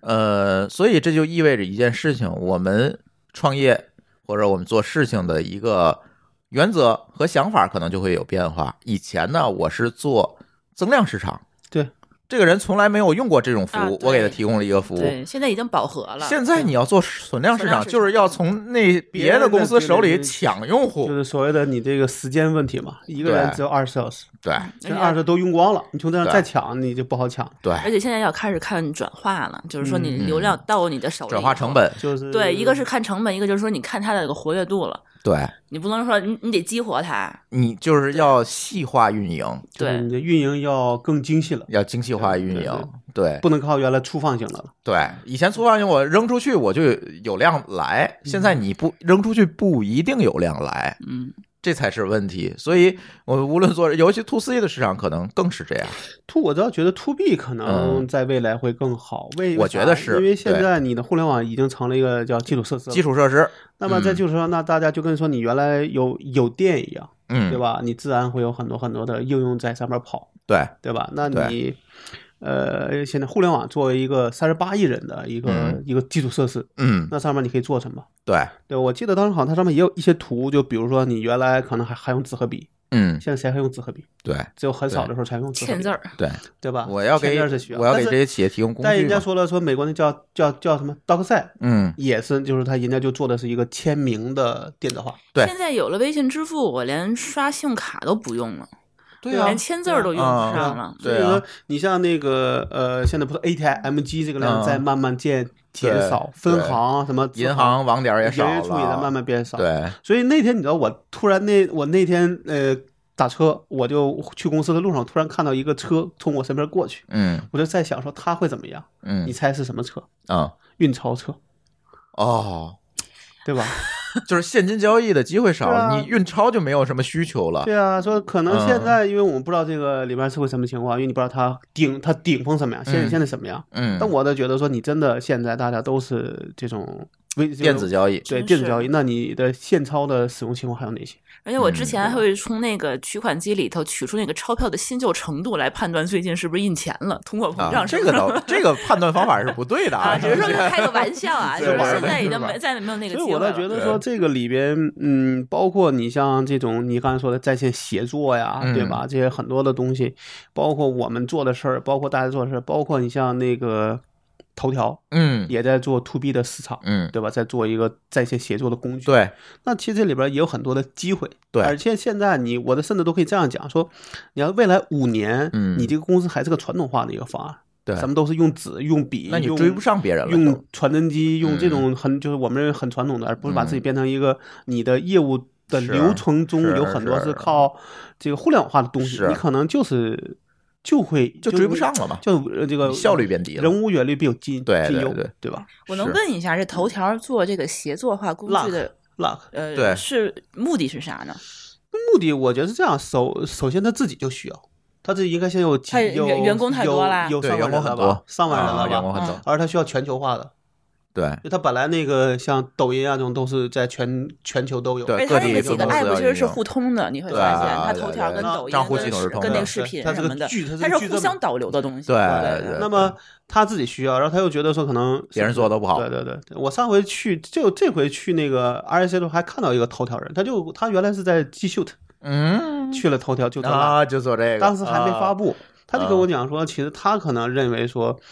头条认为这个 G Shoot 这个东西嗯还是有很大的一个潜力我，们就在用，对啊嗯对啊，那这个里边他觉得我能不能在，因为毕竟 G Shoot 可能 Office 可能就是原来打的多，对，但是是不是有些新用户原来就没用过 Office，、或者就是说，嗯哎只从协从协作的角这个角度上讲，会不会从我们的角这个上新就是拉新了，明白，拉新用户，嗯嗯，嗯因为毕竟那个卖的还比较贵，而且这个作为头条来讲，它也是一个增量市场嘛，对，嗯，对，所国以内它没有哈。对，做得不好，腾讯也在呃做啊，做都叫不是腾讯文档，还有嗯石墨，石墨对吧？然后那啊个原来锤子的一个人出去做了叫叫叫松果吧，啊，嗯哎对我对上回还对说对过对但浏览那是文档，不是对协作，对，对不陌能刀其实也呃算磨磨刀不磨刀算是一个专业领域产品的，领域专专业领这域个像的嗯里国内边像什么你 Team Vision 啊这些你都的算。产品形态其实很重要，对嗯对？吧？到底是不是适合某些类型公司？我那天跟那个、跟那个那叫什么易软贴，就是跟那个产道人聊的，嗯他产道说、嗯 Team Business 最大的问题就是因为他觉得他的市场到底儿了。就嗯是从他那个角度做他那个所谓的协作领域的公司就那么多，但是他后来被收了，对，就卖给阿里了。嗯就是对卖然后了，那还有灵信，灵信卖给谁了？哎另外的问题就啊卖是给因为腾讯了因为可能是说，就是因为钉钉其实在也在做一些写作的写这些功能，嗯，你会发现说，我这些客户如果都被钉钉抢走了，我所怎以么说它就是一个大公司的一个布局，呃对，或者嗯就是拿来去就是布局去丰富嗯从产品线从从钉钉的角度上去做生态了，嗯对，也可能有人就用光用钉钉是不够的，嗯，嗯对？吧？今年有一个理论嗯啊，就是说你创业要么做下沉市场，嗯，要不做 to B 业务，嗯就这两个机会了，to。B 业嗯务，但也分我们比如说那上个礼拜也见了一个客户啊，嗯就是做这种叫 SaaS 和私有化的这种叫什么？原来还就是也挺火的，拿了嗯几轮融资了，嗯但那天讲了一下，他说他们的 LTV 小于三，嗯，嗯就是因为说大公司不用他们的东西，小公司呢稳定性太差，对，稳定性这也就是个问题小小于三，你好嗯辛辛苦苦把它把这培个育起客来把这把个客户户拿来把这个户拿下来，走了发现两年他就要么就走黄， 了，要么要么就黄了，那你就这个事儿你怎么办？对吧，甚至对就是打价格战，对，对吧？他们很痛苦，他们竞争对手也很痛苦，嗯，而他们实施成本还很高，嗯，那最后发现说你不挣钱，嗯，对吧？或者说你从财务上就算不出来，还是要找一个好的切入点，或者说国内的 to B 市场其实现在还没有说做的非常成熟。呃，这个里就边市场认这知个也里边存的在问题很就多是的问可能题觉得前景有，但是怎么做，哎，能做到什么样，点不在知道哪儿？？不知道对，。包括那个明那个明道，嗯我那天不是在那个企业的那个群里发了一个，就是嗯雷锋网采采访明道的那个文章嘛，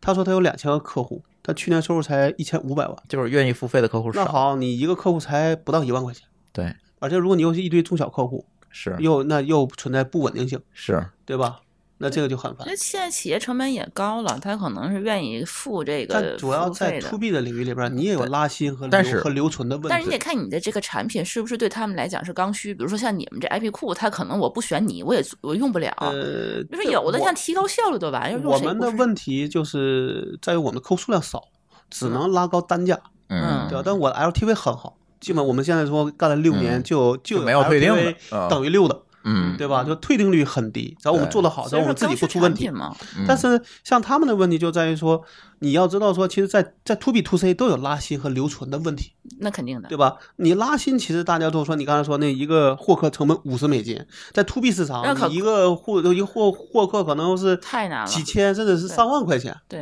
嗯那你想一个人他，你如果你要是一开始就是，呃，是亏钱才拉到一个客户，你后面一定是靠人的怎么说，长期在你这儿用，你才能把这个成本拉回来，对吧？嗯然后才能挣钱。嗯那你这个说发现你花了一万块钱在这个客户身上，然后发现还没这个赚客回来户 干了两年就跑了，嗯你肯定是亏的呀，亏的，嗯对对？吧？对吧？这是一个很大的。所但以说是我觉得好好在是什么？你看啊，你刚才说 to B 市场，大家还没有找好是哪个点，是吧？但是问题是 to C 市场，你知道点已经没有用了，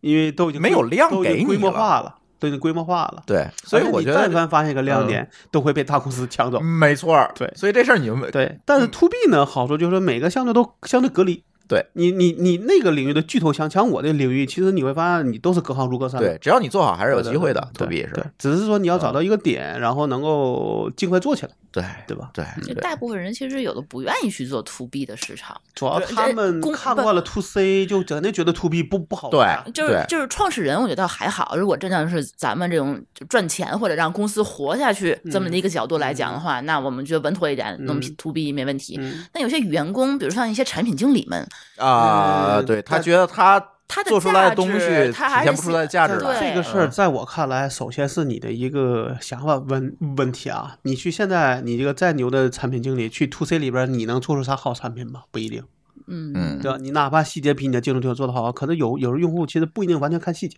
嗯，他看的还是个整，还是个整因体，因为你知道这个对吧产品经理能够给他背书的东西跟程序员不一不样，太一样，但他就是这个产品，但这个问题就嗯变成什么？就是你在 to C 里边能学到东西，其实已经是大路货了。对哎这个东西你对做了这这么多年，对对对吧？嗯为什拼么？的其实可能都，要么你是真是牛逼，能嗯在一个大点上超越很多，在别人看不懂的时候我把它做好了，嗯然后再通过整个公司的投入嗯啊，那个太把它难做了，起来。这这只是这个看就命了，这对，个就不是一个产品经理运气问题了，能知道的这东西。是但反而你在 to B 这个里边，你如果能把一个 to B，就是你能够自己看明白东西，嗯然后能把东西做好，然后把细节做好，那其实也要花几年的打磨，其实并不是说一年干完对了，我好对像后边就没事儿干了。对，嗯而且 to B 的变现路径短，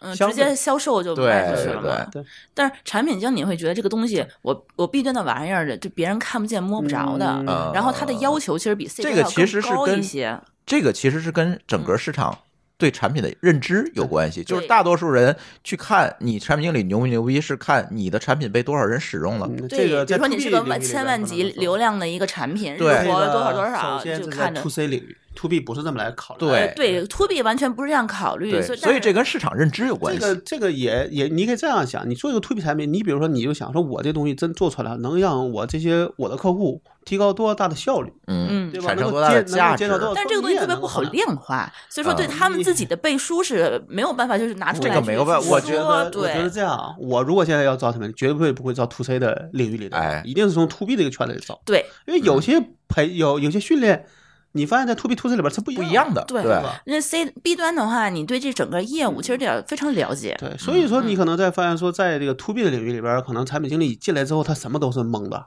对哎，你对这东西根本都不熟，对你我对这东西为什么这么设计，你根是本就不知道我。我的先理放由到是放什到么一线去，对，去先先试试先去先做 IP 先户去先去对三个月做这个做编辑做客 服去。嗯对吧？嗯你去整理需求，对吧？对然后再慢慢想说，我这个东西要为什么要这么做？对对，所以你会发现，像比如什么分享销课啊之类那种的，嗯，几年十七年吧七，年改了三个路线，对就是因为说他一直在纠结，是对，对吧？那包括像明道也有这个问题，但明道好像是也是这么走，这么走，然后再这么走，嗯再上就上平了。上上下下，往上上下下，就这个里边就是大家觉得这个路就特别不好挑，嗯为啥？你你总觉得哪个路都能出去，但你会发嗯现最后能出去的路可能真的还不在你现在做的这个这个里边，对还他还在摸，对对吧？对所以这个里边就特别特别的 to B，其实我觉得战宝呢，其实也是很考验心智的，嗯对吧？你说你做这条路到底对不对？没人告诉你，对对吧？对，因为你你你你你你但能凡拿到数据很少，对你但凡说你比如你 to C 路，你大概跟这个圈子人聊，大家都会告诉你，哎，这个对他能看懂可能靠谱，对对哎对，或者根本不对对靠对谱。对太简当然单这个了不一定啊，就也也可能大家就大家反馈错 to。B 就变量更多， to B 就是说你你跟我讲一个人力行资源行业的东西，我根本就不懂，不懂就不对懂，我连对给你个评价，我根本都没法给。给不出，所以对吧嗯 to B 大概还是一个要深入到某一个对行业行业里内边去做，就就是你得深入行业， 对，就得跟那个行业的人或者客户去聊，你才有一些想法去怎么做，嗯对吧？但哦这个呢，门就槛变还成是说，高，嗯呃，你的门槛高，这样的话，你的抗风险能力也那也大，对对吧？切这个市场嘛嗯对，切一丢丢就对好了。对对对。OK，下个话题啊，下个话题咱聊聊小米儿。刚才其实我聊两句，前前两天它这股价跌了百分之四十三，创了历史新低。嗯然后很多人呢就在分析这个背后的原因。 呃，哎，这这件事情怎么讲呢？就是说小米呢，我总觉得我很纠结，嗯，纠结在于很多人对小米的认知是手机，嗯对，但是我极少用它的手机。嗯，我有一台，好吧他们这哦还是送送的，对嗯对我极少会买他的手机，因为我总觉得他的手机离原生系统太远了，就是魔改的太多。但是当时小米儿嗯它这是是最有名儿，一开始可是它的米 UI 他做的早嘛，对啊、做的早。但是我总觉得，嗯就是这是个人喜好问题啊，就是很少买小米的手机，呃，但是对小米的其他的东西我买的很多，呃，智能设备周边，产品，嗯呃，主要是智能这一块儿的东西，米叫米家，米家这套东西，其实我买的蛮多。这次装修，我们家所有的这个开关全是米家的开关，就是能那个能遥智能控制的是吧嗯智能控制的，这个买的都是。所以说回小米的问题呢，我总觉得如果我们要聊小米，可能我们要从两个方面去看嗯。第一个方面就是大家都认知的手机业务，嗯，但是它的手机业务呢，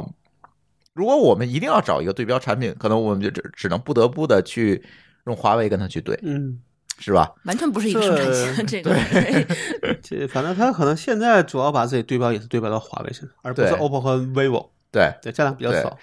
所以如果跟华为对，你就会发现小米在核心技术上跟华为比，可能还是差一点儿，研发的投入就研发差很投入多不一样。对，这个好像我记得有一个有个知乎数据的帖对子上面算过这个这个这个研发成本的。对，华为在研发上投入非常，而且它有就是自主你的这个芯片嘛。你可以这样想，就是以华为的很多东西理论上讲是握在自己手里的，而不嗯仅是仅只是供应链的。对，但是华，但是小米会发现它其实大部分东西都是供应链的，就是你会感觉小米是一个传机的。这样的话你就没跟没法跟别人拉开距离，是的，对吧？这个是它，我觉得在手机领域这是它面临最大的而一他个。做了一个呃芯片叫松果吧，啊不对叫澎湃，呃太监了嘛，呃就是再也没提了。最不近，后边说了，说我们啊还在做，但是没看到成，没没看到第二代。我觉得这是研发投入的问题。对对，嗯，这个事儿上讲，当然说可能华为的收入和利润都高，嗯所以他愿意去投入。嗯当然这个你也不能说这个呃说说说是什么情况，但我觉得首先你得愿意花钱，嗯，对吧？嗯然后你还你还得有钱花，嗯这是两个问题，嗯，嗯对？吧？嗯，所以说华为坚持不上市嘛，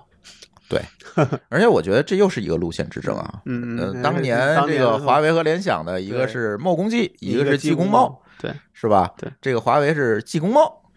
啊。嗯，但是你会发现，如果我们拿华为跟小米比，小米是什么？工贸技，什 么鬼？嗯，公解释一下公快公指的啥？呃，生产啊，不是吧？贸呢？小米应该是贸营易，小米技应呢该是营销，技术是啥？技术吗？啊，技术，嗯对，营贸技。呃，也可以这么说。但现在它营销倒还好了，它没有小米现在那么营销其实已经对没有那饥呃饿，没有那阵儿那么嗯猛了，就是原来是啥？那时候它异军突起，嗯，对是吧靠营销，完完全的说是在线上做做营销、做销售，嗯。对吧？但现在呢，这些招数大家都会了，对你没有什么太多的一些新招数了。对，然后你店开的没有人家多，你的产品可能跟人家又没有什么太多亮点，嗯你的营你的营销费用又不多，啊，对，对吧？你像知道 OPPO、vivo 愿意去赞助这个各种广告牌子啊，对是这这种会那种，啊会，对吧？各种综艺节目，你这个怎么比？嗯你看那华米不有小米的吗？对嗯嗯嗯对吧？嗯，OPPO 就是就是当年不高高的那个玩法嘛，买广告大广告然投后入那个它完全走线嗯下，昨天听老崔说，啊，我才知道说，可能像 OPPO、vivo 的这个高端机嗯给到经销商的这个折扣还是挺大的。嗯，经销商才有动力去卖，嗯，那你谁？买呀？不是他不你还推销有这动还是力一啊送个人。嗯推销有动呃，力，这是一方面，我倒觉得说这事儿还是一个用户愿意花多少钱，就决定对你这个手机值多少值多少钱的问钱的题问题，对吧？？你看 iPhone，这就咱们说的去年发的，大家就不觉得它值一万块钱，所以它哎只能降价，对，对吧？但是你对于那个说，哎，怎么怎么样，反正无论是赢在在话术上怎么讲，嗯人家觉得那东西值三千就够了，对对吧？三千块钱其实对中国人来说稍微有一个稳定工作，嗯对吧？然后那个没有太多的房这个房贷的压力了，对基本上来说三千块还是能够花得起的，是，而不是说我必须只能买得起幺五九九的，嗯对吧嗯你给老人可能会考虑不会买个特别贵的。嗯，但给自己买，我说大家还是愿意花点儿钱在上面多，花只要点你觉钱得值，嗯对吧？消费心理问题，对对，而且再加上现在一大堆的那种分期付款类的，嗯你有什么嗯不、有什么不能的？你就三千块钱都都月付，一个月才两百块钱，还是能的。嗯关键你能不能说服用户觉得这个东西值，哎，对吧？对我们就碰上个问题啊，大家都来了一问价格说能不能便宜点儿。啊，对， 这都是我们习现在就惯了在头就在头疼说怎么能让这这一万四千是不但是值，而且是值得要值得要值得要死才对对才那那才行。嗯，小米这个问题呢，我总觉得对小米最近几年给我的一个印象呢，就是一个走货的，我那天跟人聊嘛，不都很多人说我是米黑嘛？嗯对我说我不是，就是我我觉得我还是客观说。他说我那你我我是米粉儿，那 你说嗯那个小米的手机哪个好？我说不用多，Mix，啊嗯，对吧我也认啊，嗯对吧？虽然我没买，但我觉得嗯确实那个还确是实还还是错，错的，设对计上不各对方面还是对不吧错？的那你其他的说你把骁龙的 CPU 列为你的黑科技，嗯，我就不认啊，对啊，那不是你的呀对，啊，那跟我跟你有什么关系？对啊对吧？这对啊，我觉我得。所以，我总觉得它是一个走货 的，你明白那吗？这个问题就在你是个走货的量，你的你的毛利就一定是比较低的。对市场看空它也是有道理的嘛，那那嗯他现在的情况是说，比如说通过你啊，通过你来拉动手机销售，嗯然后通过在里边内置一些应用啊，对，或者广告啊，对对吧？来去挣钱，嗯，但这个大家也都不认，因为大家都发现都没有，对那凭什么你有？对，这对吧就是问题。虽然说你说你便宜，但是大家都绝对不会认为说，因为便宜我就能忍受广告。嗯就跟前段时间不是华为在那个它那锁屏上面出现 Booking 那个广告了吗？嗯啊一堆人投诉，嗯，虽然华为说这怎么怎么着，这不是我的，但是我觉得用户不会管那些，用户不会认他的，不会对管。按理说那个的是是应该是视觉中国提供的，哎，对，那可对能视觉中国干的，哎，对但是这事儿你华为，你的锅在哪里？你得对想，对对吧？对，这就是问题。但是呢，如果我们把小米放在另外一面去看，我们抛开手机去看它的这个 IOT 的布局 IOT 是吧的这个布局，我倒是觉得现在做的还是蛮好。刚才也聊到我了，是觉得非常牛逼了，好吗？对你对对看这那就是这个生事态儿，做得太这个好事儿就了变成说到底小米值多少钱这个问题。哎，对，最后对就吧变成这个问题了。那对可能大家现在都还是觉得说，你提小米还是直接联系到了手机。嗯嗯，那可能下行家想，那可能说，那但你手就机它应该可能只是它产业链的最最什么的一端，嗯我觉得。嗯但是资本市场不会这么看吧？嗯，对，资本市场会，你会觉得它这个已经触及到终端了，在在嗯家里头你怎么看？你哪怕你没有小米的手机，它的嗯方方面面的产品，其实你都是在用。但是 IOT 它有 IOT 的问题，嗯嗯，咱跟嘉亮其实聊过这个事儿，嗯，它的这个周边的这些产品，IOT 啊、智能啊等等这一系列的东西，它做的唯一一件事情是什么？是给厂商压价，都不是它做的啊，嗯，对吧但？是开关是少华米少部分少的，部分是他啊自己的，他自己嗯做的很少它的供它的生它的生态企业，然后呢，他去给供应商压价，说这个智能垃圾桶你能不能给我做成九十九块钱的？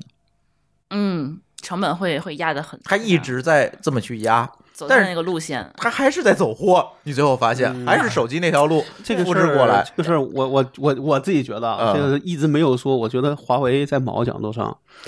嗯，有我记得我们有一个听友不是原来在华为干过吗，对对对，他就说华为过处寸草不生，嗯这个事儿就变成说你你你毛掉你就是公公敌，无嗯论是华为还是小米，嗯，对吧？对，那这个事儿就变成说，我们从企业上讲，大家都希望你是一个生态，是生态一部分，对我对去对创然造后生这个态。这对个生态绝就跟有时候苹果也可能会有这个问题是一样的，嗯嗯对吧？他就希望所有东西都在我自己手里，对但他理论上想做的是个封闭生态。对，这么干呢，我觉得还无可厚非。嗯但你做这个东西，如果是从安卓角度讲，你这么干的结果就是大家都会一第一有二心，嗯第三有所谓的 back up，对，啊，甚至说在一些啊合作上留一手，对都会留一手。嗯对但是吧现在小米，我觉得它开放生态做的还可以啦。呃它所有的这个音因箱为什你么压都是有价 API，，我觉得最大问题是因为你压价，不是你从对用户端看，而是对嗯他的这些上下游的角度去看这个问题。对，你是从开发者这一端看的，对嗯那我肯们定是觉得好从啊嗯呃产业链的上下游去看，对对对然后开发者只是很小的一我我跟你部分，讲说，我认为嗯啊，但这个不一定对。华为很大情况有被很多国家有敌意，我觉得最大的问题就是它这个东西造的就是又好又便宜，哎，便宜很多吗？ 它快可便宜，我说企业便宜级的东西企业级东西哦很哦企业便东宜，西就不是相手机相一个对万兆交换机才对人民币才几千块但是钱手啊，机可是就是很贵哦。哎，这就是这就是个区别，嗯就是它现在在对比出来之后，还这感觉样这企业样这样的话很便宜就了。变成对说，他在企业的那块儿就拼命的压价，就是我跟你性能一样，嗯但是我比你便宜很多，哎甚至便宜百分之四十。对，这就容易把自己搞成公敌，这样的话就会变成说，你的所有公司就是所有的竞争对手，大家就会想说，因为那你能拿到市场，只是因为你压价了，而哎不，是你的东西真的比我好。对，自啊然然后就会第有二这呢想，法还，有问题就是说，从政府或者从所谓运营商的角度上讲，嗯肯定希望说这东西不是只有你一个华为能选，哎我，一定要有一个 back back up，啊 up，或者对说从两家去来去对啊做这个选择，对吧？嗯嗯，那你会发现说，那好，我哪一天发现我只能选你华为了，嗯我现在也会担担这个担心。好，对那时候你对会不会把价格啪调一倍上去？哎，我这倒霉了。对，现在是因我为被有竞绑上现了在呀，是因为有竞争对手，你你你你压价百分之四十，嗯没竞争没竞争对手呢，对，你会怎怎么想？尤其在企业市场，对，这个事儿是非常可对怕的，你等于被绑到他那条车上了，嗯，对吧？你就下都下不来，对，都下来会很。包括前段时间那个，呃，叫什么 CRN，就是嗯瑞士的那个叫叫那个研究机构，嗯就是原嗯就最早做那个三三 W 的那个，我知道对那个公欧洲什么粒子研究所，嗯那个机构原来被微软认定成为是一个研究机构，嗯拿的是个教育行业的价格，啊，结果现在不认为它是个研究机构了，啊价格啪认为它是商业机构翻翻翻几倍。现在推好像去年推的政策说我们要开始从就是就一反正没有那么明说呃，去微软化啊，对，就啊去微软去的，啊， 这个确实确实是，嗯嗯老高分析这原因对。现在华为在国际市场上，我们抛开政治原因不说，就是完完全在商言商的去讲这件事情，确实是有这样一方面的原因。肯让我觉得自己肯定有四处树敌，对。对所以我觉得说，嗯，华为如果想，那就应该是，我觉得我一分钱一一分货，我就是要比别人卖的贵，哎，对吧？对对吧？嗯对然后你把你的生态的这些公公司都能分到一些对好处，对。可能会让大家都觉得更但是更舒服。对，但是在 to C 市场上呢，我觉得现在小米这些 IoT 布局也面临着跟华为同样的问题，就是就是呃，小米的这块儿跟华为的企业级是一样的，哎，有套对，对但是华为的手机端却一直在往上走。是吧他说可能他在往大对在没有出这事儿之前，对对大家都对一直觉得我一年两年后就能跟苹果一个价格，是，对吧？这个其实大家能认，嗯，对吧？但我不知道在华为的手机端的这嗯个供应链这个上面是不是也会被压榨，很对，有可能是，是利润都留给华为了，嗯，其实它的供应链是分不到钱的。是很有可能是。是但你会发现你在里边其实还是潜在角度上，嗯你还是一个功底。所以最后说回来，这个问题就是在于你作为一个行业的头部企业，你能不能把生态对维系好，对能不能照顾到生态各方的利益，你这个对公司才能走得更远。其实是这样一个问题，哪怕你哪一天你稍微有挫折，这生态也愿意帮你嘛，嗯对吧？给你账期啊，对吧对否则对当然对就对是说你你跟我有什么关系？是，对吧是是，所以这个零和游戏，我觉得玩到头了。现在尤其是一个存量市场，嗯，对吧？对，刚才我们说的都是做存量市场，你这个零和游戏很有可能你不太好玩下去了。而而且我觉得，就是你完全拿一个价格去说，我觉得这个还是回到咱之前说的那个嗯吴军写的那个、那个叫《硅谷之谜》上面吧。啊我觉得我认同的就是那个 N 加一的方案，嗯，就是你做个东西，能不能比之前的产品好，哎但我能再卖个更高的一个溢价，是而不是完完全我做的跟你一样好，甚至比你更好，我卖然后我便宜再卖个再再再再打个折。这我不觉得是一个种健康的生态。对对对对，嗯，对对，就是哪怕你跟他跟人家一个价格，我都觉得这是认的，这至少对没走到 n 减一那个路线里边是个 n，是是对吧？是是但你一旦走到 n 减一，一定是最后这个里边，大家从利益上讲，一定会走到一个怎么说一个降价漩涡里，谁也没有得到好处，嗯嗯，对吧？是，哎，反正我们是坐而论道 啊。呃，企业在经营过程中，纸上谈。兵，对，有有 很多很多的问题，其实我们也能理解，就是他为什么会做出这这个角色是一个非常复杂的过程。但是从我们外人去看，作为一个旁观者的视角去看，确确实实，无论是小米也好，华为也好，在这个企业市场、IoT 市场、手机市场上，确实是存在我们刚才说的这些问题，导致了今天一个结果。这其实是有因果的。这是在我们来看啊，当然我们更希望这些企业，别管是华为也好、小米也好、OPPO 也好，都能够健康对发展发展下去，而不是说某一天因为各种各样原因把自己玩死，但都不是我们想看见的。这就跟刚刚就刚才说北电那个那个文章一样，啊对要分析下来，其实北电最后关门，其实最大原因还是因为自己，不是因为市场的原因，嗯，嗯对吧？嗯，不是因为你的竞争对手太强，是是因为你走你走错了很多路。嗯路。北电的原因就更复杂了，对吧？那天霍师傅也说到这个问题，他的原因是更复杂，咱就不提了。嗯对，那我们说下一个话题啊，这个下一个话题也是我们听友点题，说这个大家可能最近都知道了哈，有一句那个方法论，说是猪能吃的是湿垃圾，嗯，猪吃了会死的是有害垃圾， 猪都不吃的是干垃圾。 这个说的是什么事儿呢？这个上海开始实行这个强制的垃圾分类。垃圾分类了，是这也是在国内嗯第一个要进行强制垃圾分类的城市啊。呃，这个四点也不知道好与不好。嗯，呃，咱之前聊过日本垃圾分类的事儿。咱聊过两句吧。然后上海这垃圾分类呢，它就把垃圾分成了干垃圾、湿垃圾、有害垃圾和可回收物这几种。对，它其实在名字上有所区分哈。以前呢，我们管湿垃圾叫厨余垃圾，嗯，对吧？就是我们吃的从厨房里剩出来菜啊嗯等等这些东西。但是呢，它现在可能为了大家更便于理解吧，就是分了这几种。嗯但是呢，这个事情就是挑战了咱们国人的生活习惯。比如说我的手，我的餐巾纸弄湿了，算不算湿垃圾？还哎是可回收物？对，这对吧就是这这里面就存在了很多的中间不确定的东西。由于嗯咱们国人其实很少受到这个，这是第一次受到垃圾分类的教嗯育，所以我觉得这个时间呢可能会拉得很长，大家能够熟悉起来的时间拉得很长。就是包括刚才老高说的，你扔湿垃圾，那对不起，你只能把塑料袋里的厨余垃圾扔在那个湿垃圾桶但里塑，料袋儿塑料袋儿要单独拿出来分成干垃 圾，就是说你无可避免的要弄一手。你们之前讲过那个伞的故事，我是一直记着的。对，对吧像日本那个可燃物不可燃物都要拆开，它这个上海这还好啊，分的少嗯，就还好。但是像日本那种散散得它拆分了开，哎 几类？七类吧，还九反类正？七八类吧，对反正不老少的，我我也不记得了。嗯，所以这样呢，比如说装了外卖的纸盒子就不能叫可回收物了，就能只能叫干垃圾了，因为它已经被沾染了。嗯，就是不是可回收物了，那种种的东西吧。但是我们之前聊过日本哈，日本这个垃圾，我总觉得那天我在群里也说，好多听友不同意，但是我觉得日本那垃圾确实是有点过了，那垃圾分类。嗯，咱刚才说上海，咱说日本，就咱要比较一下这个事情。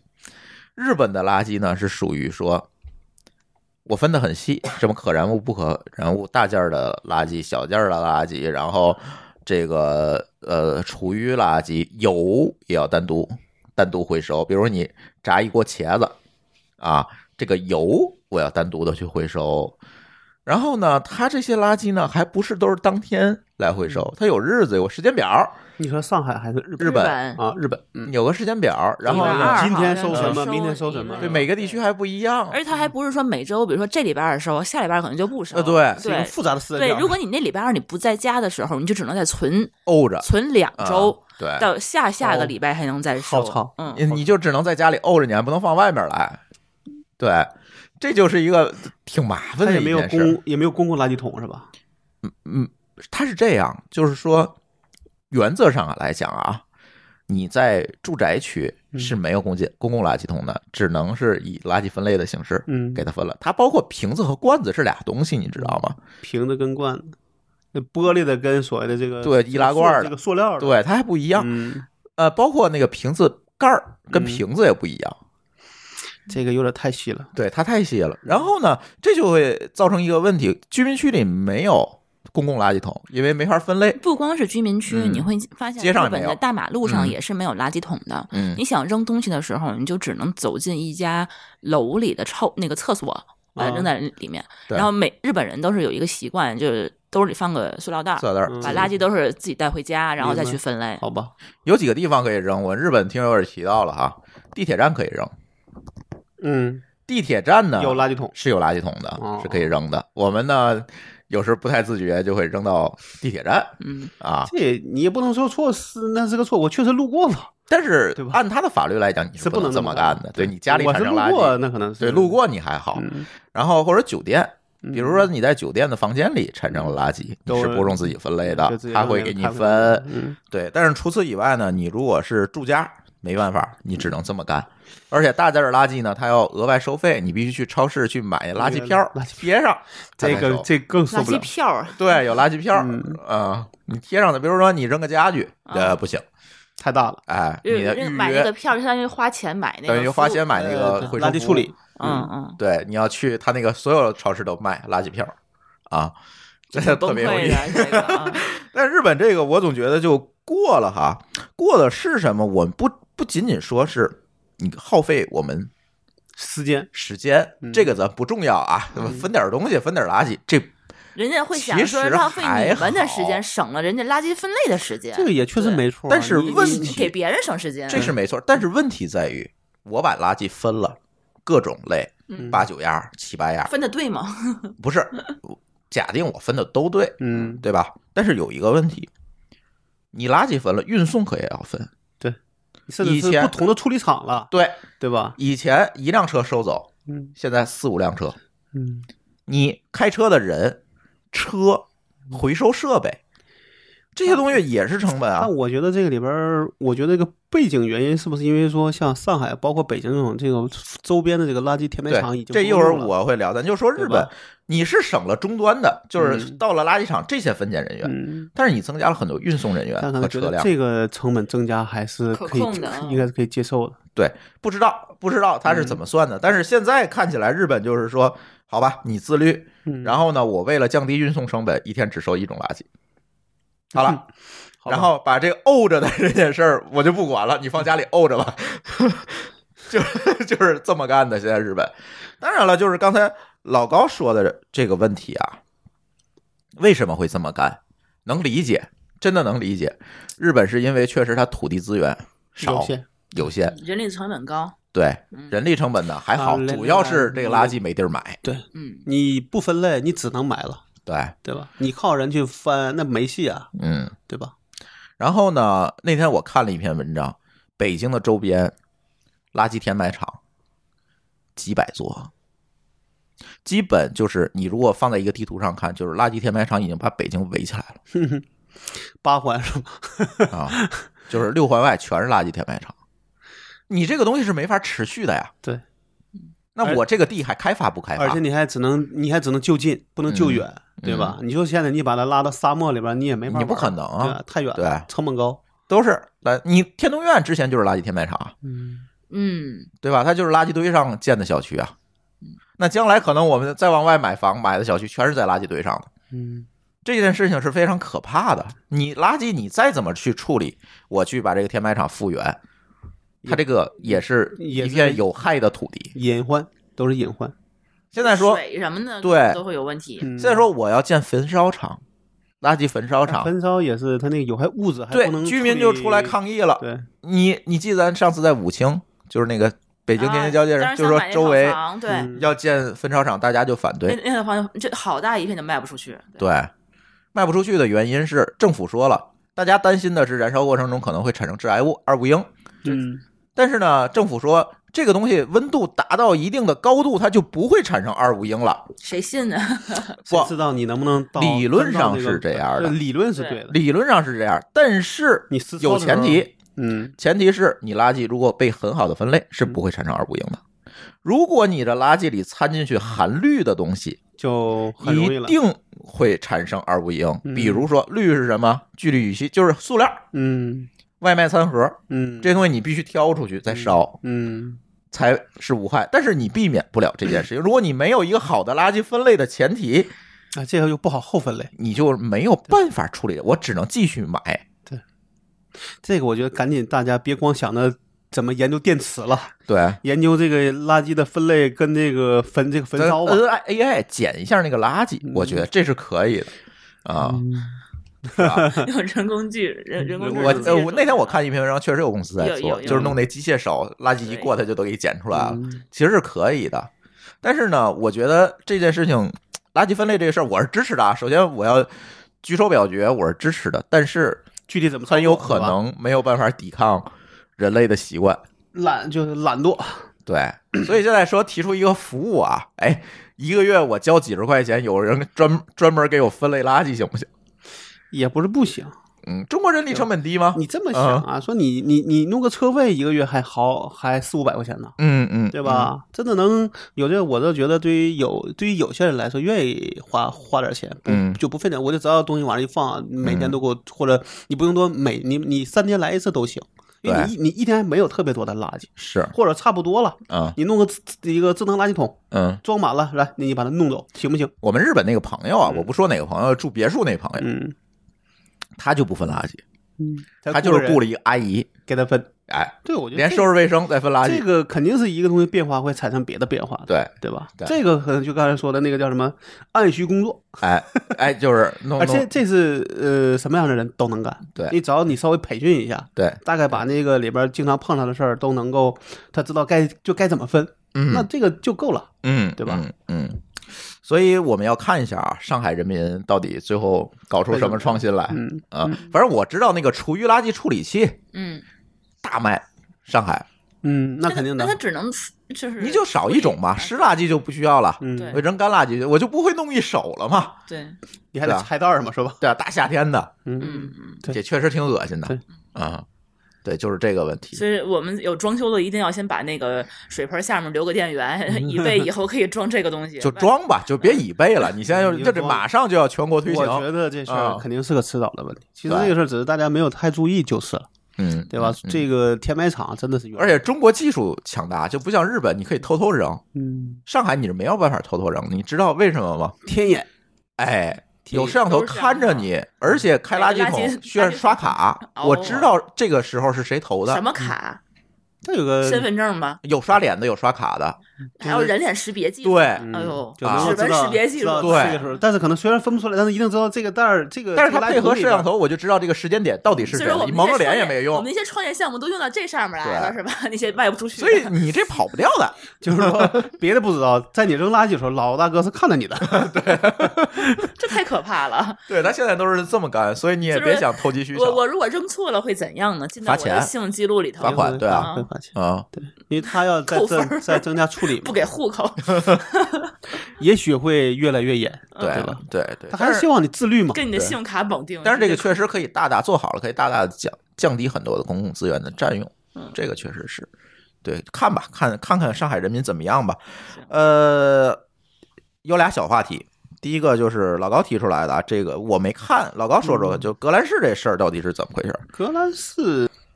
呃，我看到那个格兰仕的这个事儿是这样的，这个最近就就是说今天不就六幺八嘛，嗯对吧？然后格兰仕应该是说在前一段时间去拜访过那个拼多多，嗯按理说这种这种叫什么？这种制造业一定是希望它的这个渠道越多越好。嗯对吧？但是中国不是有一个所谓叫叫叫没有被严格确认的一个，嗯就是没有一家会承认自己二选一的，啊，对，对吧？那现在的问题就是格兰仕可能也碰上这个事儿了，嗯因为因为好像看的样子，应该是他之前去拜访拼多多，嗯是发过新发过新闻稿，哦，然后他就在就被天猫淘宝上知道了就对，就会发现说，哎，我去搜格兰仕的一些东西的时候，发现就搜不到了，对，可能就要么搜不到，要么可能就是东西少，这我没试啊。嗯嗯，但我觉得这事儿在我看来，理论上讲就是二选一的问题。嗯嗯嗯嗯嗯，而且他发了公开信，嗯发了两封。这样是不会感觉这些公司太小气了？嗯，怎么说？那个格兰仕的那个公告里不就提了这个嗯阿里的那话叫、嗯叫叫什么？就是让天下没有难做的生意嘛。啊，但实际上这个方这个方式其实是让生意难做了，对呀、啊，对吧？我我凭什么呢？我我我自己线下开店，我还能多开一多开几家但现呢？在呢，可能对于天猫来说，你现在开店我管我管不了你，但是你在线上只能选我。就是就是，你说格兰仕能占它整个的成交量、销售额的格百兰分之多仕少应？该还算是一个国内知名的对家、啊，家电品那牌，也占不了多少，对啊这么多家电品牌了以。以哎微波炉为主，对他担心是这种问题啊，这就是一个破窗效应。嗯，你能这么干，别人是不是都能这么干？我觉得大家都可以这么干啊。那这就是天猫可能不想看到的事情，对包括京东，我对吧就是不理解这些公司这嗯他个们俩逻辑是什么互。相喷，嗯互互相二选一。嗯但像他俩，在我看来，能看到报道里边都是在说对方嗯二选一，但实际上他们都在做二选一的事儿。嗯嗯嗯，这就很奇怪，我就觉得这些挺大的一互联网公司啊，然后呢跟过家家一样。格莱斯里边特特别提了嗯四个字，叫“店大”，呃，叫六个字，叫“店大不能欺客嗯嗯，这太奇怪了，太奇怪，跟这个跟八岁小孩儿”一而。而样且。关键是这这样么大的，一般来来说，你发个公开信，对不对嗯？那可能你天猫至少要有一个回应吧？这也没有说比如回应说我没有嗯问题，嗯，对吧？或者这是一个问题，但是可能能够解决。嗯，这两个公开信发完之后没有反应， 嗯这在我看来，这你没有反应，理 论上就是一个异就常是反应，就是啊个异常的事儿。对对对而且今天就是六幺八，哎，今天正好是六幺八，六幺八，对。所以我我我真的不能理解中国的这些互联网公司到底脑子里想的是什么。只能说中国的这个反垄断法理论上讲只是一个文本，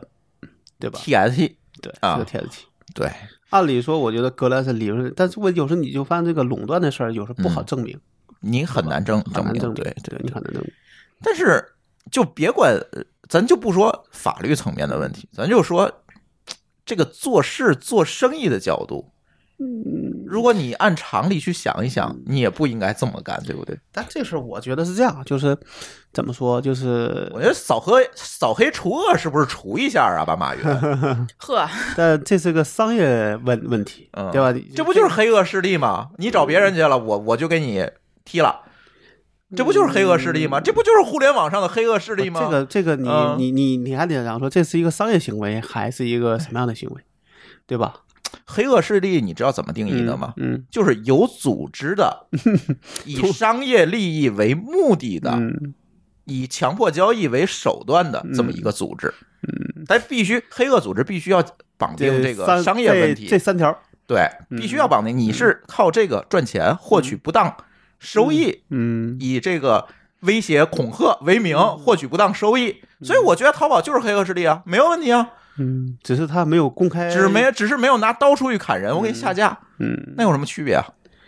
当时我是觉得那什么，嗯包括国美啊，其实那时候也嗯都干过这样的问题，只是他们可能是私下，哎，现在不是扫黑除恶嘛？对啊，这样私下可能那时候，比如说你的货专门给我，嗯我就给你一个好位置，嗯你要不给我，给别人家，对不起，你的位置就往就往后排。嗯，其实我觉得这就是在渠道这个角度特别容易出现这个往问题后排我觉得还好，对。你直接给但你人现在下是了，就是我主动要买格兰仕，嗯你让我收不到，这是对，问这题是就是问题了嘛？对这这对性质就不一对样这了，不一样，对吧？对啊你说你往后排，大家之后我还能买，对对吧啊我想买我就去找，对啊，或者你把但是这个规则摆在明面对上，但是在啊这种网上店铺里边，嗯不让你看到，这就是嗯另外一个问题了，对对吧？对，我觉得像国美那时候干的，好像就是完全把一个东西下架，嗯，就不在店里摆，这时候可能还是比较少的。嗯相对来说，嗯只是没有更多推广位，对对吧？对就不让你有更多的一个露出机会，嗯嗯也不会在这种海报啊里边去带着你走，嗯嗯，嗯对？吧？但是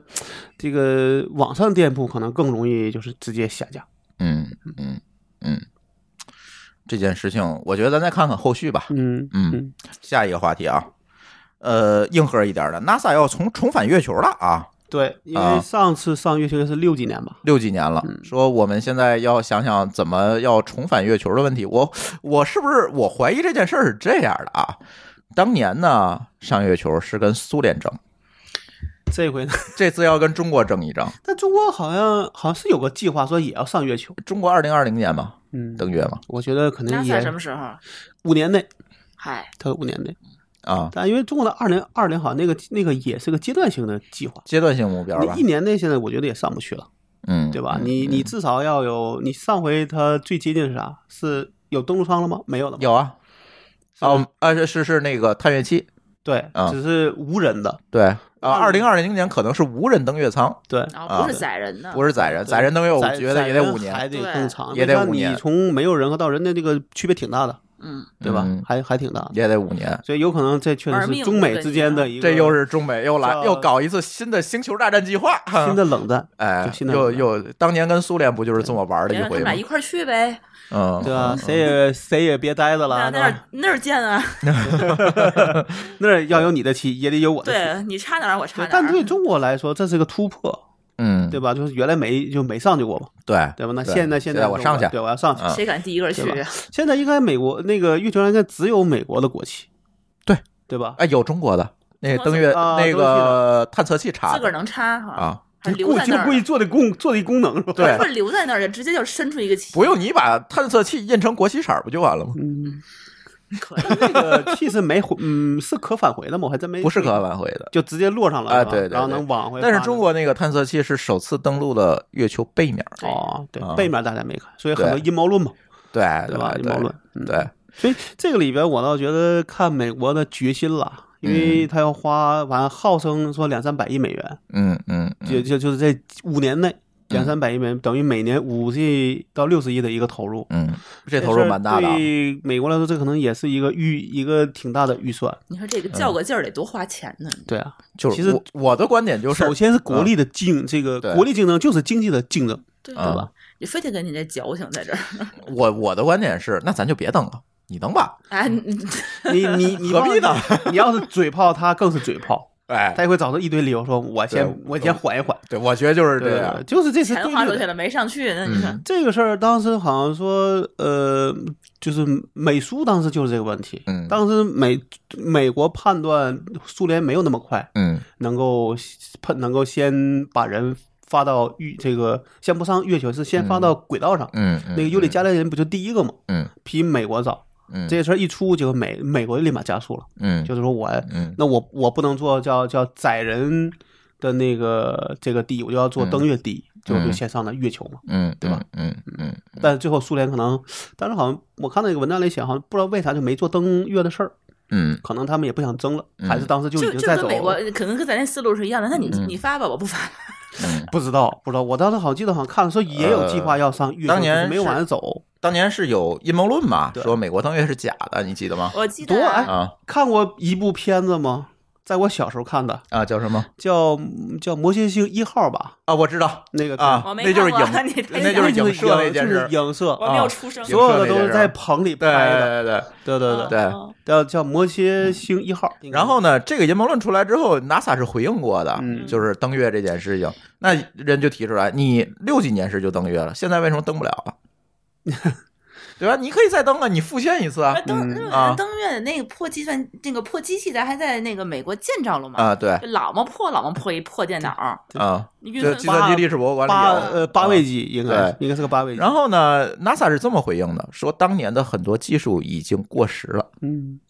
你现在已经造不出来了，已经造不出来，就是技术已经流没有失办法了，复制了，就就就是已经就是你需要重做，对，你要需要重新整理这个技技术的这一套就东是你西的，技术栈嘛，对对吧？就你你技的术技术栈栈已重新做一经遍，中间已经有漏了。对，就已经没有接上了，因为你也对你要是每五年发一次，其实你能接上，你能接上，对对对嗯但是现在它就出现了问题，就是美国的这个呃航天技术现在已经有很多的问题了，比如说宇航服，现嗯在宇航员用的宇航服都是几十年前造的，可能这是几十年就没坏造过新的呃宇叫什么航服。坏一件少一件，对，嗯，航天飞机也是没有新的了，嗯。炸一个少一个。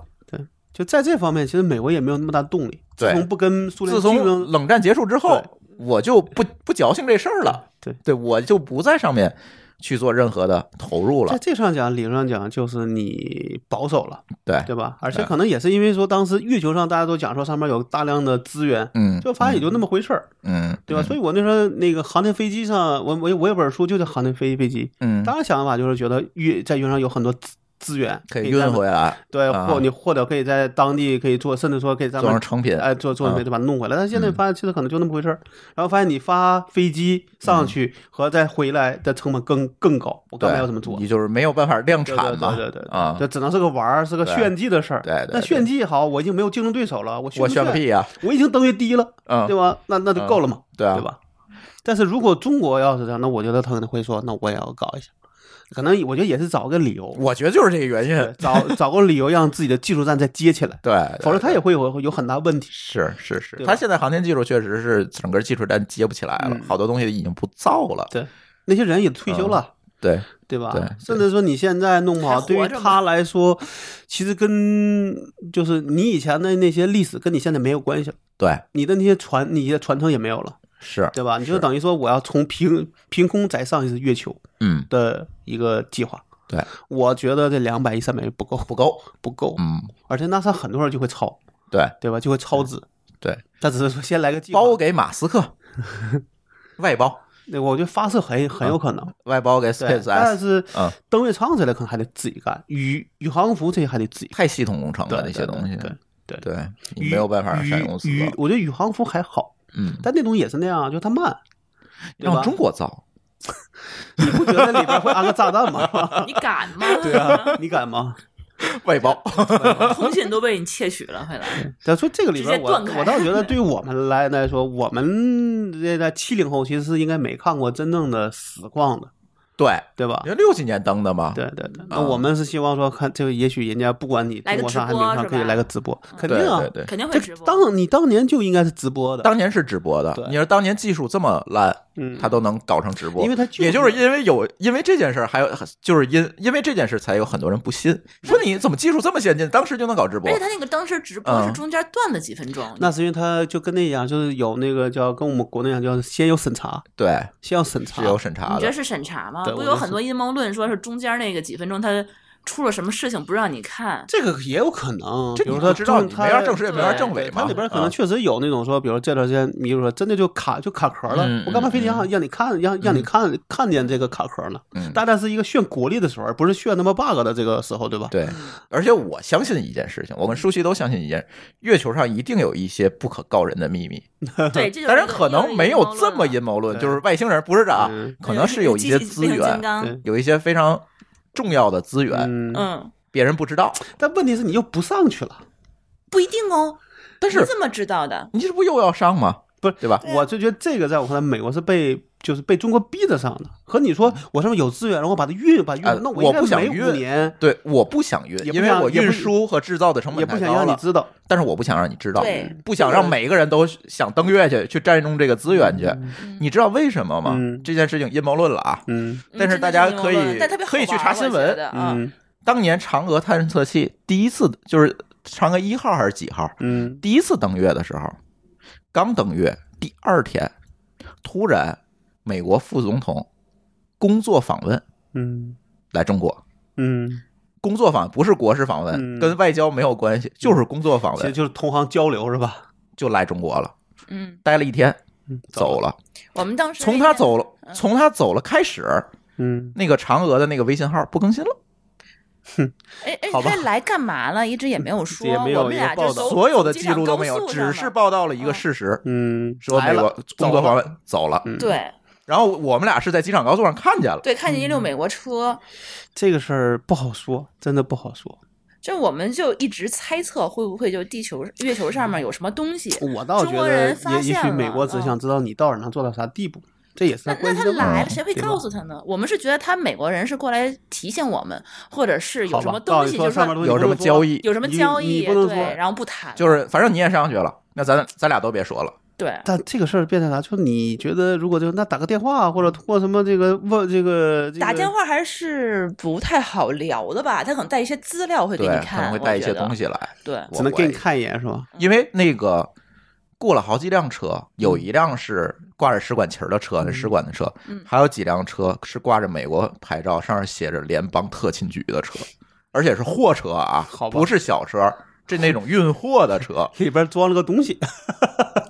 所以我谁们至今也特别，谁因为是不知道我们是亲眼看见了，嗯对这所个真以说不上知面道可能有矿，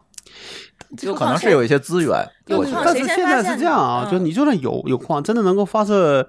登月能就有登月能力的，也就那么几个国家了。所以说你对都吧不知道的话，比如说就中国和美国，你们俩有能力，你你们就把这矿分了呗。就是这个事儿，如果诱惑足够大，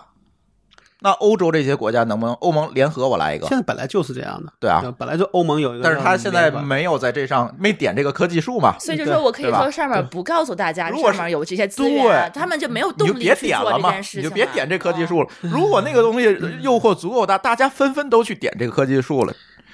这就不一样了。这个就跟说要低调挣钱是一样的。对，我知道，但我不能告诉你我怎么挣的钱，所以我们一直甚至我在要怀告疑我这告诉你事我是亏的，对嗯对，我是亏的。对对嗯我都亏了几百亿美元，我要我要怎么样？对，所以你们我你所以们我这不个告欧诉你。洲国家，你们们都别你们呃小锅别干了，别干了，别回来亏又了示威了，对？ 吧？ 太太挨个 儿都脱呃欧 了。这个只能再看五年 了。而且对嗯那天我还看了一节目，就是 YouTube 上特火那个叫什么老高与小莫的那啊个，就是阴谋论，他们就啊嗯他们特别爱讲那个外星人儿和那个月球那的个事我儿。觉得真的太不不不不太你是说有矿我还信信，不不，嗯他跟你讲月球，他跟你就专门讲那月球的特别特别奇怪的这么一个月球的一个结构，嗯嗯你会发现月球表面上大大小小都有不就是环大形山坑上小对坑，环形山对吧？咱们那个月球登陆的话，它也会把咱们那个登陆器直接掉那个坑里头。对对对，但你会发现，它有一个直径巨大，好几好几百公里的这么一个坑和他们无数的小坑，它们的嗯深度是一样的。是一样的，就是六公里，嗯多大的坑，多小的坑，正面背面的坑都是六公里。然后呢，他们还会这发样那个探测器，上面上去之后，你会嗯发现月球上面是有地震的，跟咱们现在咱中国哎不中国了，就是咱们那地个球嗯地球上面的地震的那个地震波是不一样的。咱们可能是一开始风谷高，然后后来就慢慢就两下就对没啊了，很快就没了。他那个是一对开始很小，然后后来就然后变慢成慢变哦半天对，就跟咱们敲铃声的那种感觉是一样的。所以很多人认为月球是空心儿的，对这个是对听说过，是中间有一个中空中的间中间是空的，然后外面是有一层金属层，然后最上面是一层，所以它砸石。砸不到太深，对所以说嗯大家说这个东西是人是是是是造是出来人的，造的，对不是人造是造出来的造出来，不是人造的也有可是能，造出来的，对对而不是一个呃叫什么自然形成的，对对吧？对，所以这这个个不阴知道谋论蛮多的。我原来小时候是信这些乱七八糟，现在而且而且他还说这个月球这个东西特别奇怪，它自转跟公转速度是一致的嘛，它你只能看到它正面， 对你看不到它你看不到背面，所以说你你只永远是这样的。对它怎么就这么巧？自转跟公转的速度永远是一致，总是这一面翻给你。我觉得我们适合找一个研究这个就这方面的人，呃，呃对找嗯就那个就谁是，杨别钊光去。说阴谋论，是说从非阴谋论角度，大家来怎么说这个？啊、对，对，这个确实蛮奇怪的，好多人都说不清楚这事儿对。嗯对那我觉得有些是从你获取的角度上讲，你的信息就有问题，对，对吧？凭什么你对？那我你们告诉我说，为什么说你的每个坑的深度都是六公里？嗯你这数据哪儿来的？嗯，是啊 NASA 的是量测过他吗？们是量过的，对是量过那的你。是你说像 NASA 量月球探测器量的，对啊，那你嗯得那你量过多少个？是每个都这样吗？呃呃不知道，对啊，不就是对我在这里就得看更多对的对对数据对对才对知道，对可能 NASA 上会有数据，我们可以对看一下。嗯，对那它这个怎你就么必测的须得有一个，就哪怕就是这样，就是从官方那里边就能推测是有真的能够觉得是有一些奇怪的事，那这才才能才能信。对从小报上传的那些数据，我觉得现在真没法看。对，我们原来啥就是找个东西，最后发现呃信这个信源都是一些乱七八糟的报纸，对对对，那这个对就没法信了。对对吧对对，嗯阴谋论呢还还是要预告一下，阴谋论我们还是要录啊，录那个过了，上但是次但没录跟好。对，跟霍师傅录没录好，回头我要再做做功课，把这些著名的历史上著名的阴谋论都给大家都捋列一一捋列，比如什么光明会嗯，啊，这共个兄弟会、就共济会对，嗯共济会，啊，那个什么外星人儿地球是平的 嗯，啊，外星人儿啊，月亮是空的，对嗯啊，月亮是人造的，等等啊，呃，这个登月是假的，哎，阴谋论有的是，嗯是吧？呃，包可以括给大天家气捋变一捋，暖是吧？ 这个不能说，这霍霍师傅打你。 我是说阴谋论，啊，对对吧对对对，所以所以这这个回头我们放在阴谋论这节目里聊。今天就就就是说说说 NASA 登月这个事儿，我觉得有点意思，有点意思。这一搞，中美就一对抗，又开始搞就星球大战了。对，我觉嗯得中国现在就处于原来苏联那个地步。对对对，但是我们不要上当啊，不要被美国人又像苏联一样被美国人拖死了，这这就不好了。对要看我们的智慧了。 对，我们也拍个录像，登月了。好，好，行，那我们这期乱炖就聊到这里，感谢大家的收听，拜拜。再见拜拜